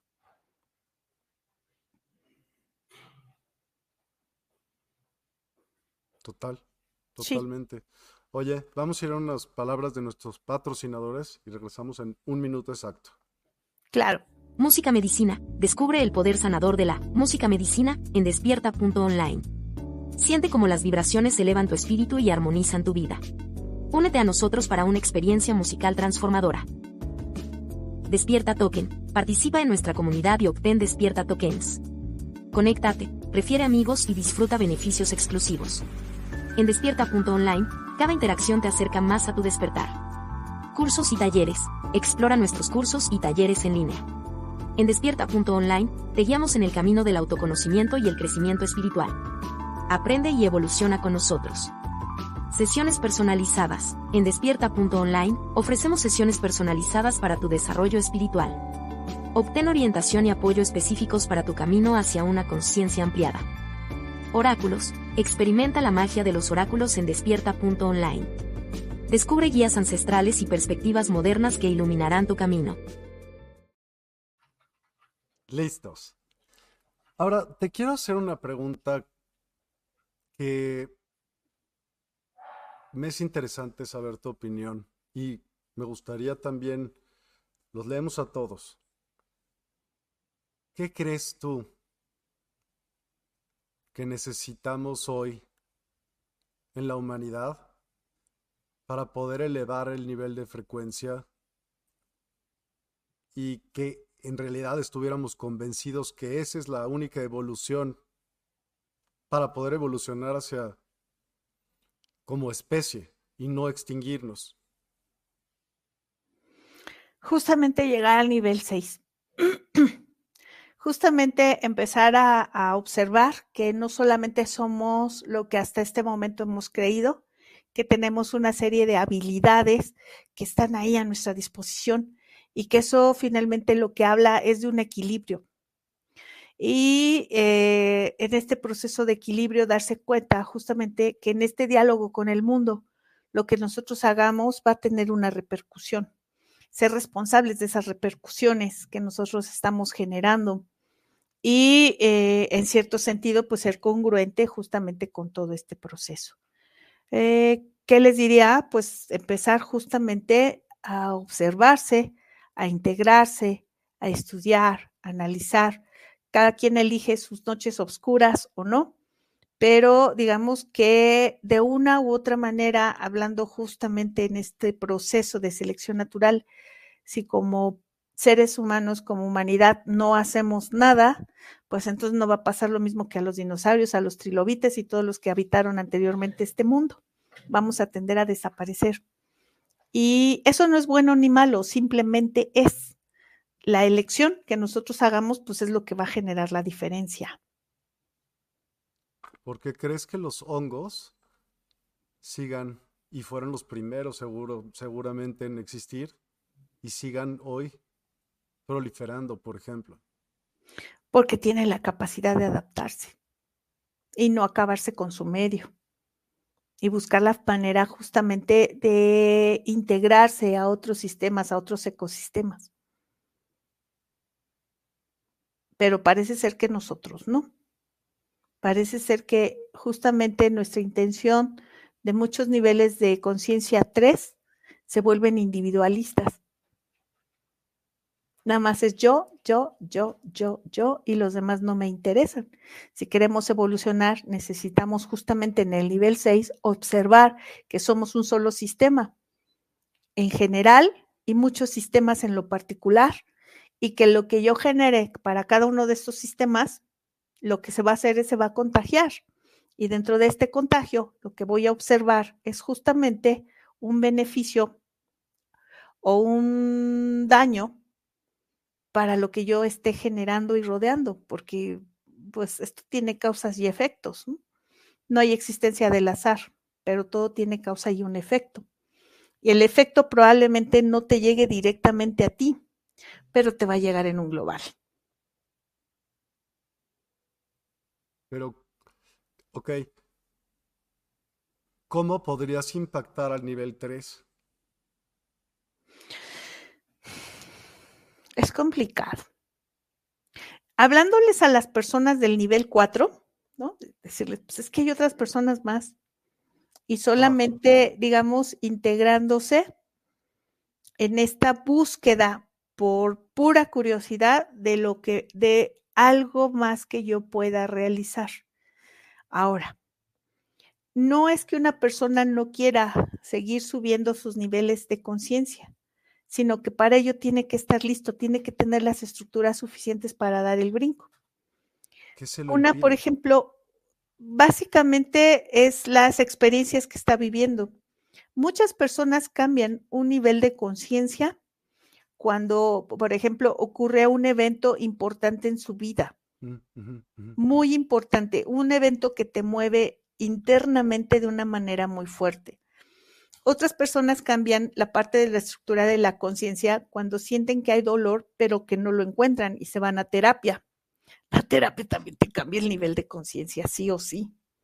Te hace ver cosas que antes no veías. Y, eh, digamos, en otro sentido, eh, por la parte de la experiencia de ver a otras personas cambiar, las personas que se vuelven inspiración.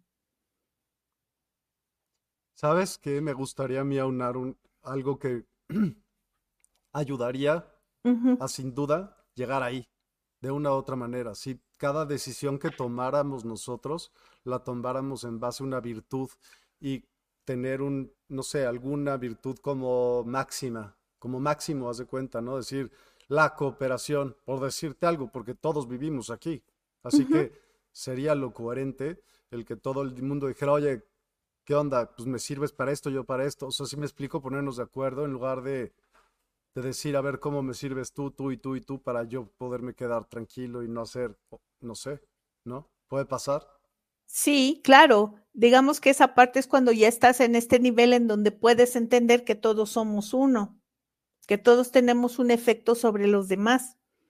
Digamos que mm, empiezas a observar justamente que las personas que ven para sí mismas de uno a un momento determinado regresa, pero además regresa de una manera muy chistosa porque no pueden entender cómo es que las personas están tan enojadas cuando las obligaron a servirlas.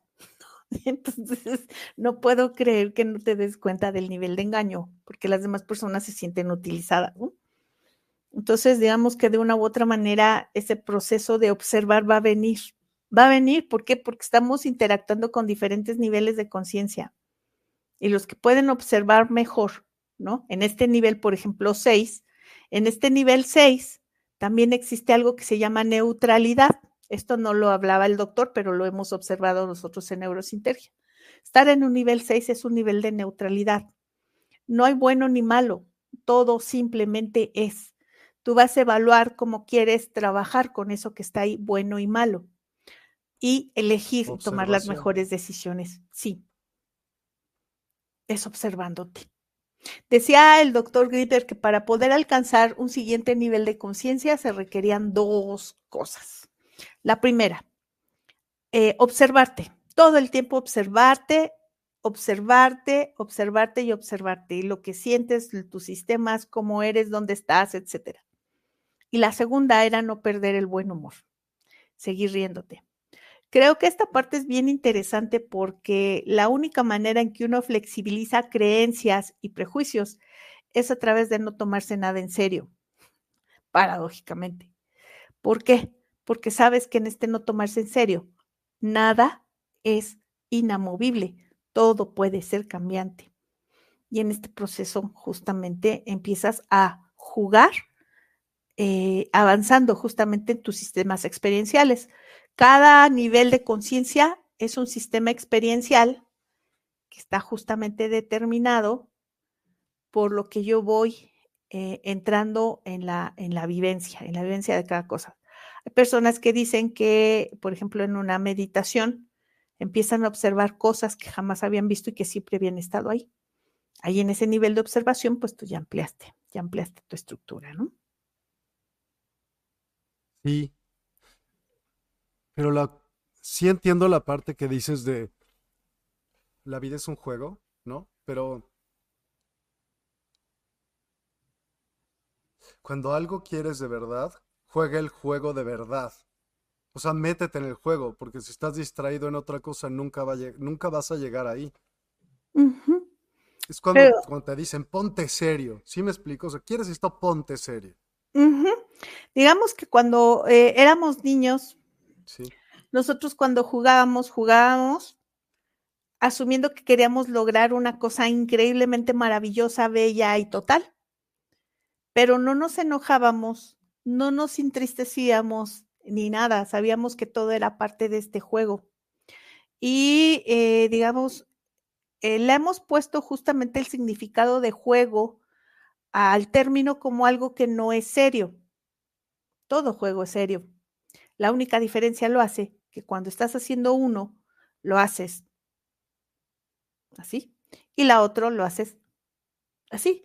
Pero cuando jugábamos de niños, ese juego era muy serio. Era tan serio que yo no sé ustedes, pero yo guardaba las piedritas, que eran el dinero que se utilizaba en mi juego, ¿no?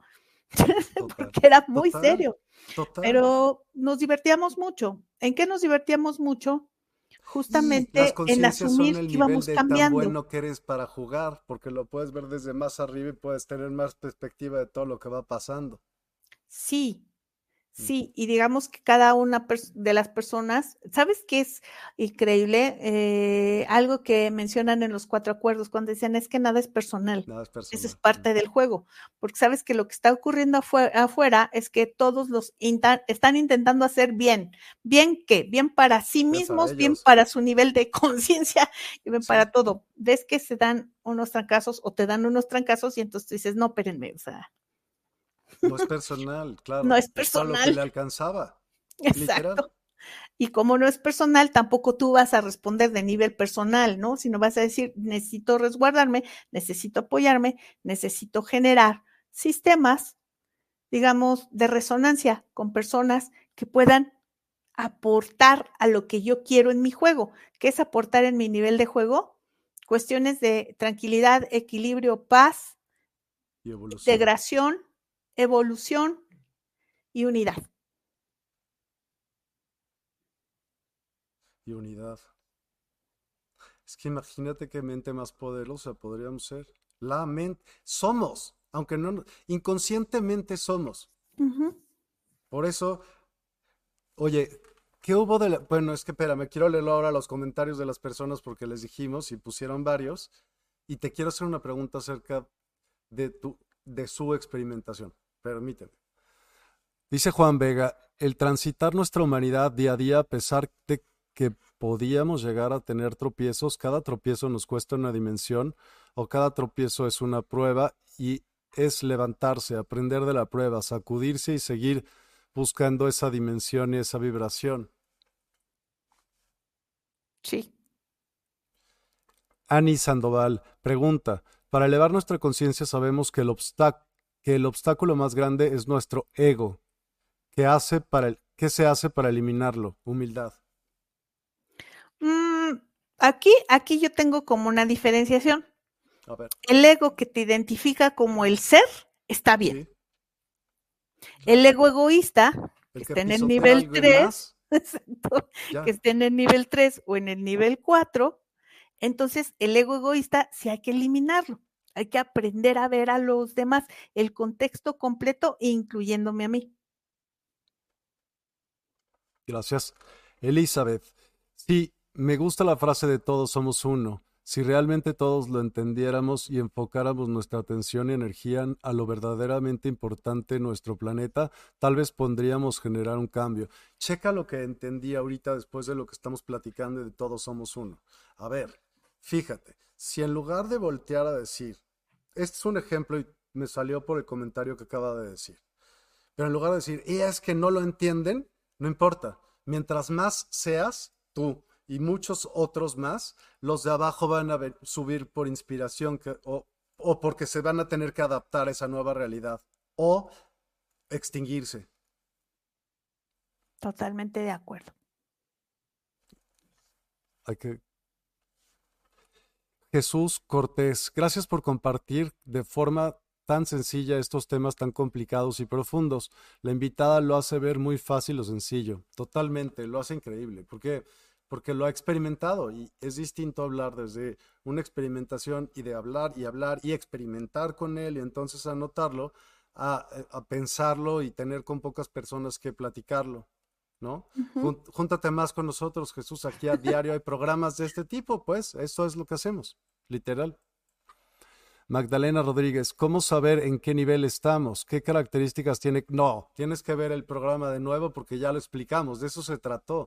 Pero en YouTube, si te vas a YouTube, le puedes regresar ahorita en tiempo real y si no, espérate a acabar porque ahorita viene una sorpresa. Entonces tú tranquila y no te pierdas la sorpresa y después puedes ver eso y volver a ver la sorpresa. Te va a gustar. Espérate. sí, no manches. A ver, rápido. bueno, aunque podríamos resumirlos así como seis muy rapidísimo y está, está padre como un conteo de todos. Janet Paz Ibacache, Páez, perdón.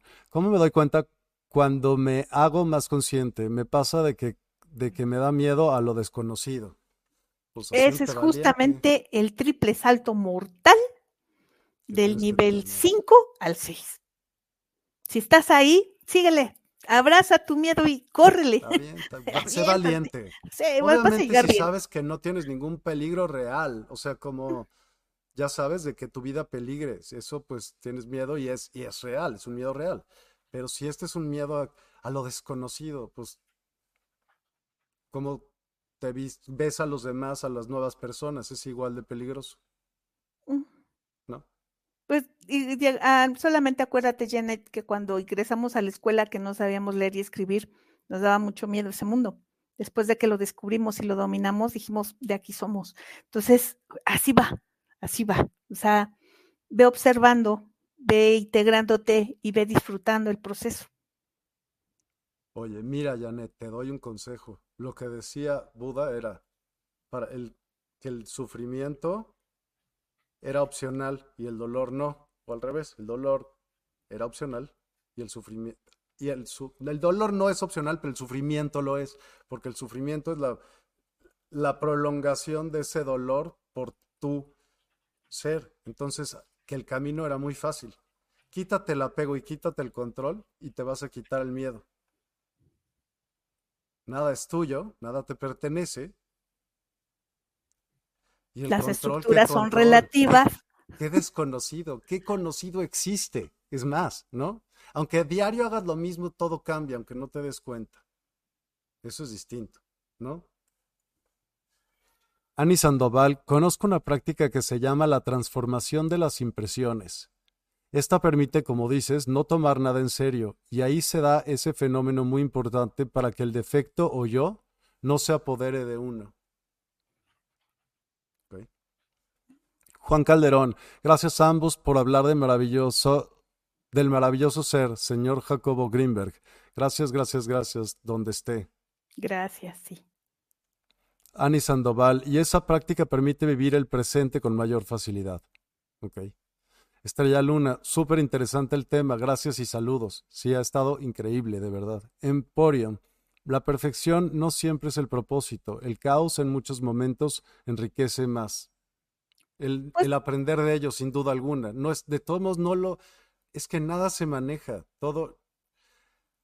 Manejas tu vida cuando fluyes con ella, es decir, todo está bien, ya está manejado, ya no hay control, ya es, vas viviendo lo que tienes que ir viviendo. Con, claro, sí, con un propósito es ideal. Si no, pues ¿para dónde vas? ¿No? O sea, con una dirección al menos. Gracias por tu respuesta. El ego pudiera ser un programa de algoritmos. Yo creo que todo lo es. La neta, está cañón. O sea, has visto cómo crecen todos los árboles para arriba, el pasto igual, digo, hay, hay fallos en la Matrix, como bien dice eh, Ruth, pero neta, todo es así, tic, tic, tic, perfecto. Por eso el hombre busca la perfección todo el tiempo, porque vive en un ámbito perfecto, ¿no? Su cuerpo, cómo funciona, es, impresionante todo. María Elena Ramos Ochoa, Jacobo, ¿en qué nivel estaba? Es buena pregunta. Cinco. Estaba buscando el seis y no le dio tiempo. Ok. Nunca lo experimentó, ni con alguna planta sagrada, nada. Bueno, sí, le tomaba las plantas, pero ya después al final, en el libro de la meditación autoalusiva, dice que vas, vas sin plantas. Y te digo, en esta parte de este proceso, yo que me dedico mucho a las personas que están en nivel 3, 4, 5, lo que yo le denomino el avatar Godín, ahí, enseñarles en la parte del proceso de la meditación lo que he visto es que con el entrenamiento de meditación neurocitérgica incrementan, van incrementando los niveles. Eh, se atoran un poco del 5 al 6, pero nada es imposible. Sara, muy bueno ese libro. Con él aprendes o entiendes muchas cosas que no entendíamos antes de leerlo. Gracias por la interesante charla, bastante nutritivo. Sí. Ani Sandoval, excelente, Miguel. Gracias. Excelente programa. Padrísimo, sí. Salvador Michel, ¿cómo estás, Salvador? Hace un rato que no te veíamos. Espero que estés muy bien. ¿Cómo convivir con el nivel 3 si estás en el 5 o 6? ¿Puedes elevarlos o ellos bajar? Ya lo, eso es lo que dijimos, ¿no? Que, o sea, preocúpate por tú y tu alrededor vas a hacer lo mismo, vas a hacer el cambio en tu alrededor y ellos a su vez y ellos a su vez y para arriba y para abajo y para todos lados. Entonces, creo que si te enfocas en el, porque es imposible meterte, que sería brutal, pero meterte en la, en la percepción del otro y decir, mira, güey, siente lo que se siente. Ah, ok. Imposible. ¿No? Sí. Sí. Jesús Cortés, en uno de sus libros menciona que trabajó con hongos. Sí, sí, seguramente. Y al final dijo que no, que sí. Eh, les voy a explicar por qué en esta parte él decidió, eligió y al final dijo, no, vamos sin ningún apoyo. Mm. Eh, porque digamos que la estructura interna de todos nuestros sistemas, órganos y sobre todo el sistema nervioso central debería de hacer esto de una forma natural, no porque las plantas sean antinaturales, no, sino que tendríamos que ser nosotros con nosotros mismos a través justamente de nuestro esfuerzo y nuestro trabajo. Entonces, si él los probó, justamente verificó. La ventaja de todo esto es que él al probarlos y entrar en el proceso de meditación, sobre todo en la meditación autoalusiva que él practicaba, que yo convertí en neurosintérgica, lo que observó fue que se obtenían los mismos resultados con las plantas y sin ellas. Pero había una cuestión, que si tú querías acceder a estos niveles, sí, y lo hacías en base a plantas, siempre ibas a estar en atención a las plantas, siempre ibas a buscar la planta, no lo ibas a poder hacer de forma independiente y voluntaria. Si lo hacías tú con tu propio sistema, entonces tú dominabas a voluntad las veces que tú quisieras acceder a estos niveles, digamos, de expansión del presente, por ejemplo. Sin embargo, tiene una, una ventaja, que ya lo sentiste. Entonces, llegar a él ya sabes dónde estás. Aunque lo que he observado, justamente por eso yo también ahí mucho les digo, hay que tenerles mucho, mucho respeto. De repente no sabes qué algoritmo va a abrir la planta. Obvio. Y por tu procesador central jamás te va a dejar que abras cosas que te van a te van a causar problemas. Sí. Gracias a ti, Laura. Buenas noches. Jesús Cortés, gracias. Pues Ruth, cuéntanos, ¿qué surprise vamos a hacer hoy? Surprise, perdón, surprise. ¿Qué vamos a hacer la sorpresa? Meditamos una ¿Cómo vas a meditar? Más bien, esa es la pregunta. A ver, ¿qué les, qué les, qué les daré de sorpresa? Les daré justamente este proceso. Obvio. Mm, va, va. Está bien. Te voy a poner algo de música que te va a encantar, ¿va? Va. Venga. Entonces, lista. Tú comienza a hablar un poquito, como dar las instrucciones y eso para que pueda regular el volumen y ya. ¿Va? Bien, entonces ponte cómodo, ponte cómoda. Cierra tus ojos. Respira profundamente uno. Estás en atención a mi voz. Y si así lo eliges, mi voz será tu guía en esta experiencia de meditación. Respira profundamente dos. Identifica tu respiración. Fuerte, profunda, natural total. Si necesitas salir de este estado de atención y meditación, lo podrás hacer en el momento en que lo elijas y en total alerta. Respira profundamente tres. Tu atención ya está en tu respiración. Completamente. Totalmente. Absolutamente.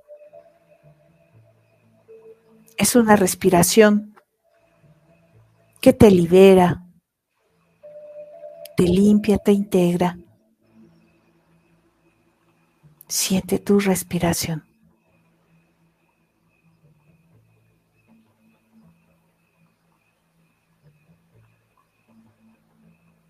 Observa cómo el aire fresco ingresa por tu nariz,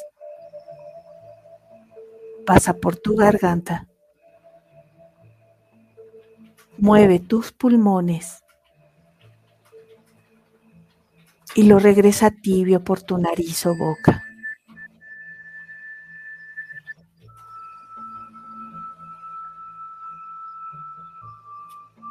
Respiración. Únicamente respiración.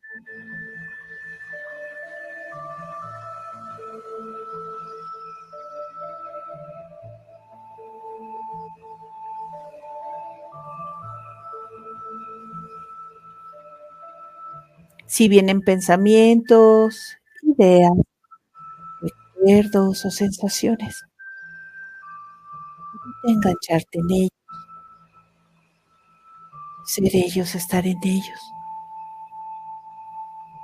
Obsérvalos pasar y continúa tu atención en tu respiración.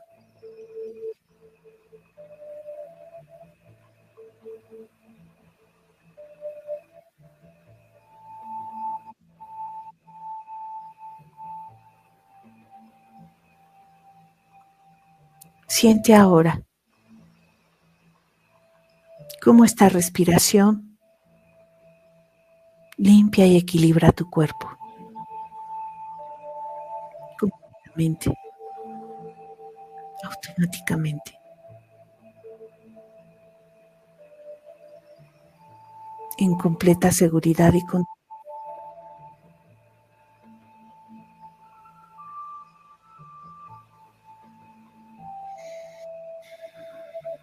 Ahora tu atención se va a tu cabeza. Observa tu cabeza. Observa el vértex, que es la parte más alta de tu cabeza. Estás en atención ahora a tu frente, a tus cejas, a tus ojos, a tu nariz y boca. Estás en atención a tus mejillas, a tus orejas, Siente tus orejas a la parte de atrás de tu cabeza. Estás en atención a la totalidad de tu cabeza.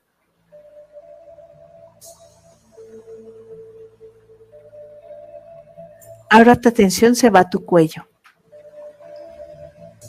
Observa tu cuello.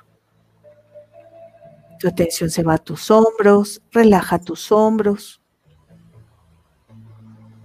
Tu atención se va a tus brazos, ambos brazos, a tus codos, a tus antebrazos al mismo tiempo. Tu atención está en tus muñecas, en tus manos, en los dedos de tus manos.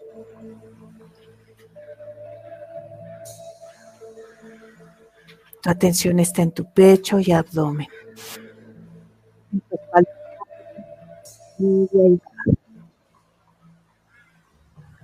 Está en todo, todo, todo tu tronco. Eres solamente tu tronco.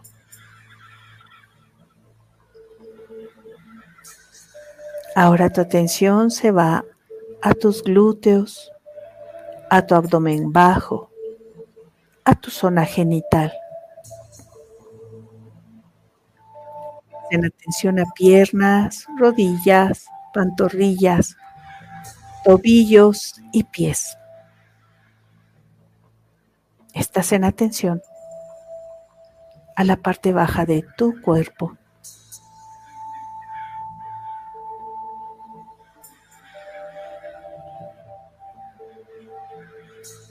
Ahora tu atención se va a todo tu cuerpo, a tu cabeza, a tu tronco y a la parte inferior de tu cuerpo y tu respiración.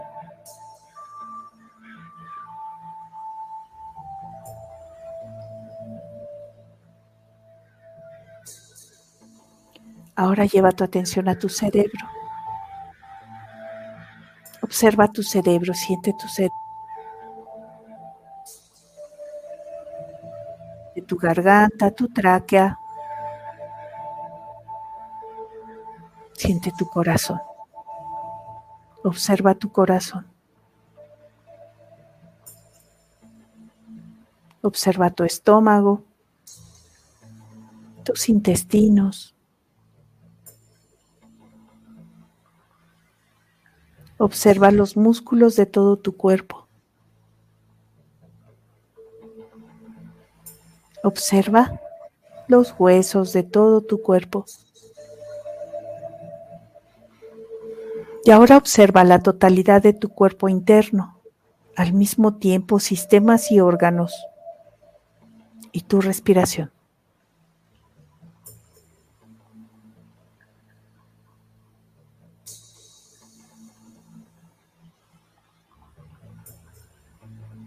Ahora unifica todo tu cuerpo externo, tu cuerpo interno y tu respiración.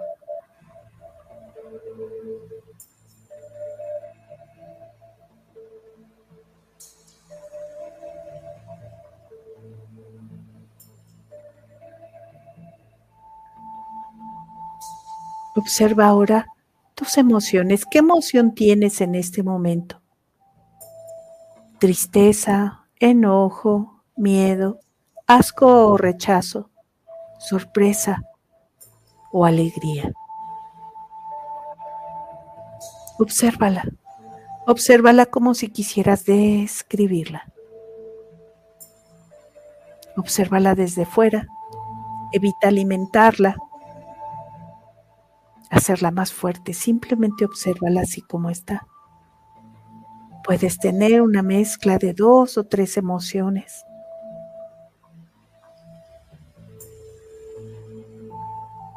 Obsérvalas desde fuera, como si quisieras describirla. Ahora observa tus pensamientos. cómo nacen, cómo avanzan, cómo van, cómo se eliminan.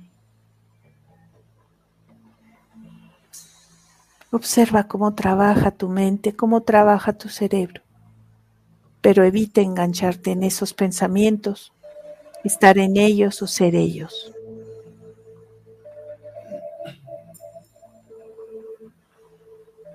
Finalmente, estamos en atención a tu cuerpo externo, a tu cuerpo interno,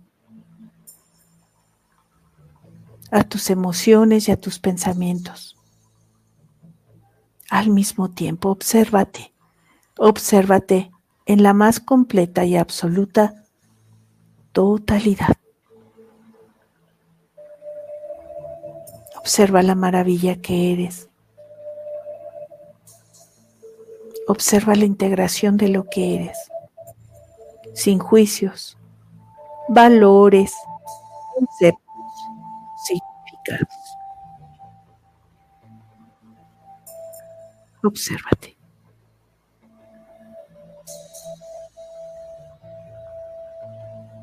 Obsérvate.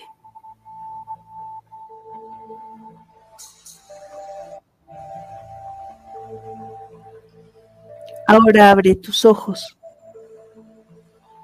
y observa lo que te rodea, sin juicios, valores, conceptos o significados.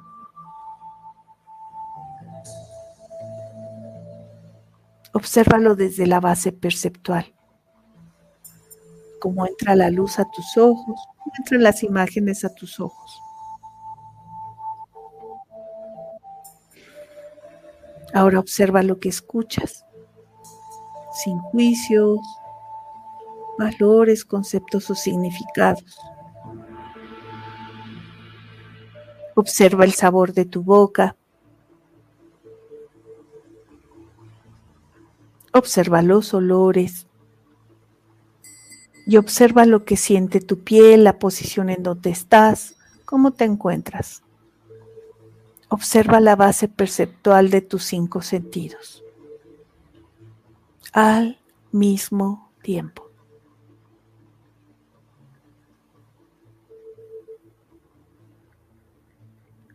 Integramos cuerpo externo, cuerpo interno, órganos de los sentidos, mi equilibrio neutral de pensamientos y emociones y mi respiración.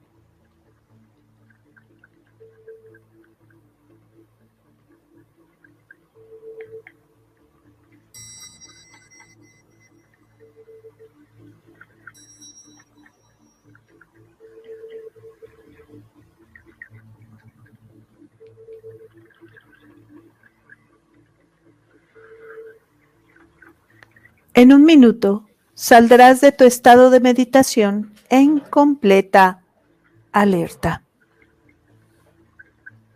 En un minuto saldrás de tu estado de meditación en total actitud.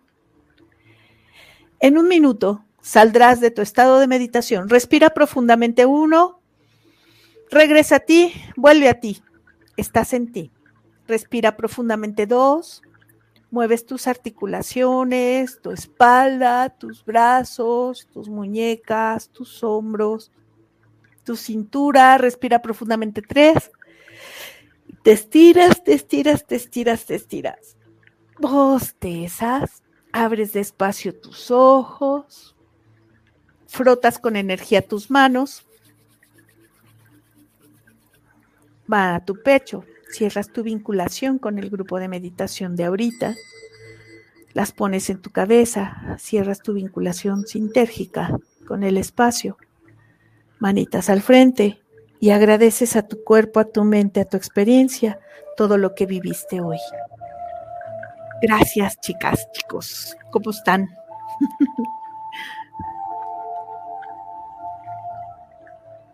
Gracias a ti también. Ha estado increíble, increíble. De verdad, gracias. Estuvo padrísimo. Me divertí horrores, aprendí un chorro más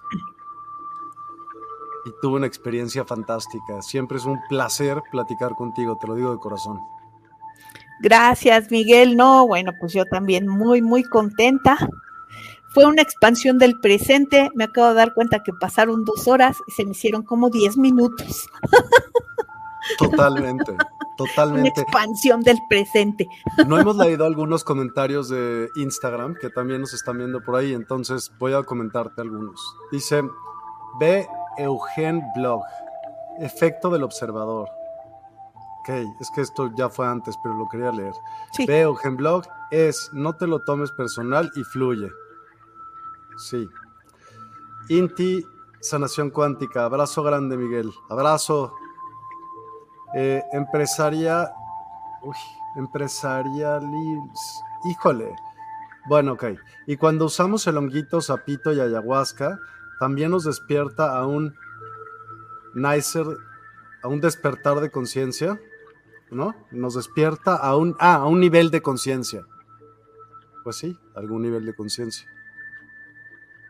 Yo te digo, yo no los, este, generalmente yo no los propongo porque nunca voy a saber dónde va a caer el sapito, el ayahuasca o lo demás. He tenido pacientes que he tenido que recuperar sus estructuras de neuroalgoritmos porque cayeron en zonas que les despertaron mucha ansiedad o depresión. Entonces, hay que tenerlo cuidado con respeto. Algunas ocasiones me dicen, ¿y cuándo es bueno? Le dije, pues cuando estén bien contentos, porque si vas en medio de una crisis, menos sabemos dónde va a caer. Cuando estés equilibrado, ¿no crees? Cuando estás, cuando... Sí. Sí, sí, sí. Es como el alcohol, toma cuando estés contento, no cuando tengas una decepción amorosa. Totalmente, claro. Cuando más, y, enojado tampoco. No, tampoco. No para abajo, para arriba, total. sí. Claro, dice BUG. Además, los hongos acceden y dominan tu conciencia. Yo creo que, bueno, total. Pierdes el control de ti. Te digo, yo creo que también el nivel de conciencia. Todo es nivel de conciencia. Cómo tú puedes ser tú hasta que tengas esa conciencia, yo creo, hasta el 9, porque en el 9 ya no eres nada. Ah, y puede ser perceptible de tu conciencia, solamente tienes que autoconocerte, autoacecharte, el autoacecharte es decir, ve lo que estás pensando, pero ve lo que estás viendo, pero ve, todos los sentidos y así vas a llegar, pero practícalo todo el día y actúa, por ejemplo, toma decisiones en virtud. Te aseguro y prometo, meto de la manera más firme que nunca te vas a arrepentir de nada de tu futuro. Vas a voltear para atrás y vas a decir, chingón, desde aquí mi vida cambió para siempre. Claro, mucha gente diría es difícil. No, son, es falta de persistencia en que pase, pero si lo sigues intentando, así es como lo logró hacer Buda, Jesús, la, la, la, la, la. Eso es lo mismo, es como persiste y sé quién eres en todos los niveles. Ese es, bueno, a mayor conciencia así lo podrás no dominar, dominarte a ti, el ser uno contigo. Tú no vas a dominarlo de afuera nunca. Tú lo puedes ir formando, sí, para pasarlo mejor, pero no lo puedes, ¿no? Bueno, quién sabe, a lo mejor que cuando llegas al 9 o al, o al 8. Eh, yo creo que al 8, ¿no? Oh, buen número. Ahora leemos sus comentarios, ya, ok. Ayúdenos compartiendo, por favor, también los que están en Instagram. Em, gracias, dice Beugen Blog. Gracias a ti. Jime, wow, excelente. Gracias, gracias, gracias de la meditación. Eh, Andrea, perdóname, Andrea Acelios. Ya, gracias, gracias. Empresaria Alivia. Súper. No quería regresar. Gracias. Liz García Fi. Qué lindo. Gracias por compartirse. Eh, Zoe Gaya. 71. Excelente conversatorio. Padrísimo. Gracias a Zoe. Gracias millones. Gracias a ti. Empresaria. Gracias por contestar mi pregunta. Gracias por preguntar. Zoe Gaya 71. Esta es una de las charlas que volveré a escuchar. Te voy a decir la neta, yo también. Y no lo hago muy seguido, la neta, porque no veo otros, por ejemplo, de la universidad para ver muchas cosas, ¿no? Y, de, y hago otros en CBDMX. Me es imposible hacerlo, pero este sí, lo, he visto pocos de regreso y este va a ser otro. Estoy de acuerdo contigo. A ver, ahí te va, ahora de aquí también de Facebook, pero de los grupos. Es triste cuando las personas que quieres se quedan en estados de conciencia donde ya no encajan con el tuyo. Sí, John, pero preocúpate por ti y tú los vas a contagiar. Rustone, One Love, Marina Boriosi. Buenas noches, terrícolas. Buenas noches, Mariana. Rustone, Rustone, Trip Command 23. Corazoncitos, igual caritas. Ok. Ahora sí. Vamos a los que sí se ven aquí. Ok. Sara, me gustó que dijo, señor Miguel, en resumen, vive tu propia vida de la mejor manera, sintiéndote bien contigo mismo y por lo que aportas. Ahí está el testimonio de lo que tú contienes dentro de ti. Y esa manera a alguien puedes inspirar, todo te puede inspirar para reflejar algo. Sí, pero más importante, en virtudes, para que sean eso, ¿no? Como que, wow, cuando ves a alguien actuar o cuando tú actúas en virtud, dices, yes, chido, o sea, te sientes, crecí, sí me explico, soy un poco, tengo más energía, gané energía. Esa es la manera como de, yo creo que, de ampliar tu vida la vas a disfrutar mil veces más porque el resultado va a ser magnífico. Jesús E. Morales, muchas gracias. Quetzal Yolotl, ¿cómo estás? Buenas noches. Sí, sí, el proceso. Juan Calderón, gracias. Eh, Quetzal Yolotl, regalado, me encantó esta meditación, me hubiera encantado seguir ahí, de las mejores meditaciones. Elizabeth Oje, Gracias, gracias, gracias. Ani Sandoval, gracias, gracias, estuvo genial. Ofelia Cardona, muchísimas gracias. Juan Calderón, qué rico. Janet Páez Iba, Ibacache, gracias, gracias, gracias. Estrella Luna, wow, maravillosa meditación con muchas percepciones geniales, algo que nunca había vivido. Fue hermoso ver mi cuerpo con todos sus sistemas funcionando. Gracias, gracias, gracias. Lulu Metzan, buenas noches Lulu. Gracias por temas tan interesantes y hermosa meditación. Siempre es un placer verlos. Abrazos ambos. Abrazos. Andy Sandoval, la tenacidad es la clave. Elizabeth Oje, estuve a punto de tomar una sesión de hongos o ayahuasca, pero uno de mis maestros dijo que eso fracturará el alma. Y como dices, tenemos el poder de hacerlo sin ningún alucinógeno, o como le llamen. ¿Qué opinas sobre la fractura del alma? Menciona mi maestro, que menciona mi maestro, me quiero imaginar. Pues básicamente que en algunas ocasiones, como son eh, sustancias ajenas a nuestro cuerpo, e integran al sistema nervioso, se va al sistema nervioso, no sabemos qué neuroalgoritmo va a abrir. Entonces, tu maestro se refería justamente a eso, a que podrían abrir algo que nosotros no pudiéramos comprender, no pudiéramos cerrar. Es, es digamos, es al azar, como le comentaba Miguel, esas cosas, si las queremos hacer es cuando estamos muy bien. sí, no para resolver, para resolver, o sea, como diría mi abuela, a valor macho,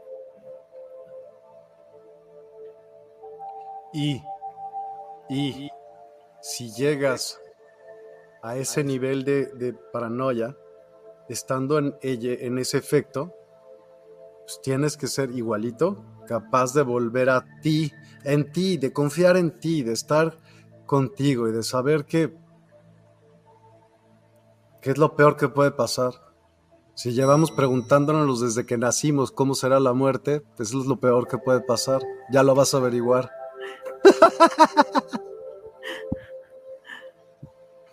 Bueno, ¿qué? Es lo peor. Date, pues, porque de todos modos no sabes cuándo va a pasar. Podría haber sido ahí, pero en, dormido también.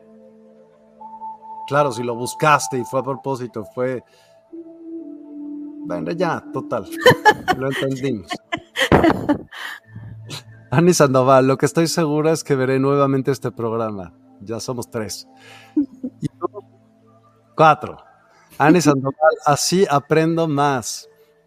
Janet Paez y Bacache, gracias por su por responderme, me inspiró para responderme, me inspiró para pasar al nivel 6 sin miedos. Gracias a ti y qué bueno. Cintia Alcaide Donoso, muchas gracias. Recién no llegué a su programa. Lo que más me gusta es poder estar conmigo, es impagable. Qué bueno, Cintia, bienvenida y, ponle like y síguenos porque a diario hay programas y en Instagram también y bueno, en cualquier tipo de fuentes. Así que aquí las puedes ver en todo alrededor. Elizabeth Oje, muchas gracias. Eh, Isabel, también yo la, la, tengo grabando. Deja guardado el vivo, por favor. Claro que se va a quedar. Entre, entre tarde, pero voy a verlo más tarde. No te lo pierdas, Lee, de verdad. eh, Lee Carrión, y se ríe, pero es que esa, algún día me explicaste qué era. Está bueno, pues a todos, muchísimas gracias, especialmente a ti, Ruth. Eh, te pueden seguir donde. Yo, yo puse la de Instagram, yo no sé cuál quieres. Gracias. Pues estamos en la página www.neurosintergia.com. Este tipo de meditaciones es lo que les digo que les ofrezco a las personas que no pueden meditar, que les da flojera meditar, que es la meditación neurosintérgica y tenemos nuestros grupos. Pueden seguirnos en todo lo que se llama neurosintergia. Estamos en TikTok, en Instagram, en Facebook, en YouTube y en LinkedIn este, también estamos en más, en más, en más plataformas. Creo que no tantas como las que tiene Miguel, pero me inspiras. me inspiras. Pues mira, cuando entra despierta.online y vas a estar en todas también, así que ya estás. Ya estás en todas. Entonces ahí nos pueden encontrar haciendo cosas locas, interesantes, científicas, pero sobre todo en búsqueda justamente de este equilibrio, de esta tranquilidad. La tranquilidad da felicidad, entonces también la felicidad. Se me hace que lo que buscamos más que felicidad es el estado de paz, porque estás, tienes todo eso. Sí. Es como más completo. Y lo, que, y lo que nos daría paz es ser uno, 100%. 100%. O sea, quien no coincida conmigo está mal. Como lo quieras ver, uno sería así de... ¿No? Sí. Sí. Respetando cada quien sus procesos. No se preocupen. Este, sigan viendo despierta para captar bueno, a todos, muchas gracias. Buenas noches y nos vemos mañana. Que descansen y gracias Ruth, de verdad muchas gracias. Gracias a ti Miguel, gracias a todas, a todos. Abrazo fuerte, nos vemos bien pronto. Bye bye. Bye bye.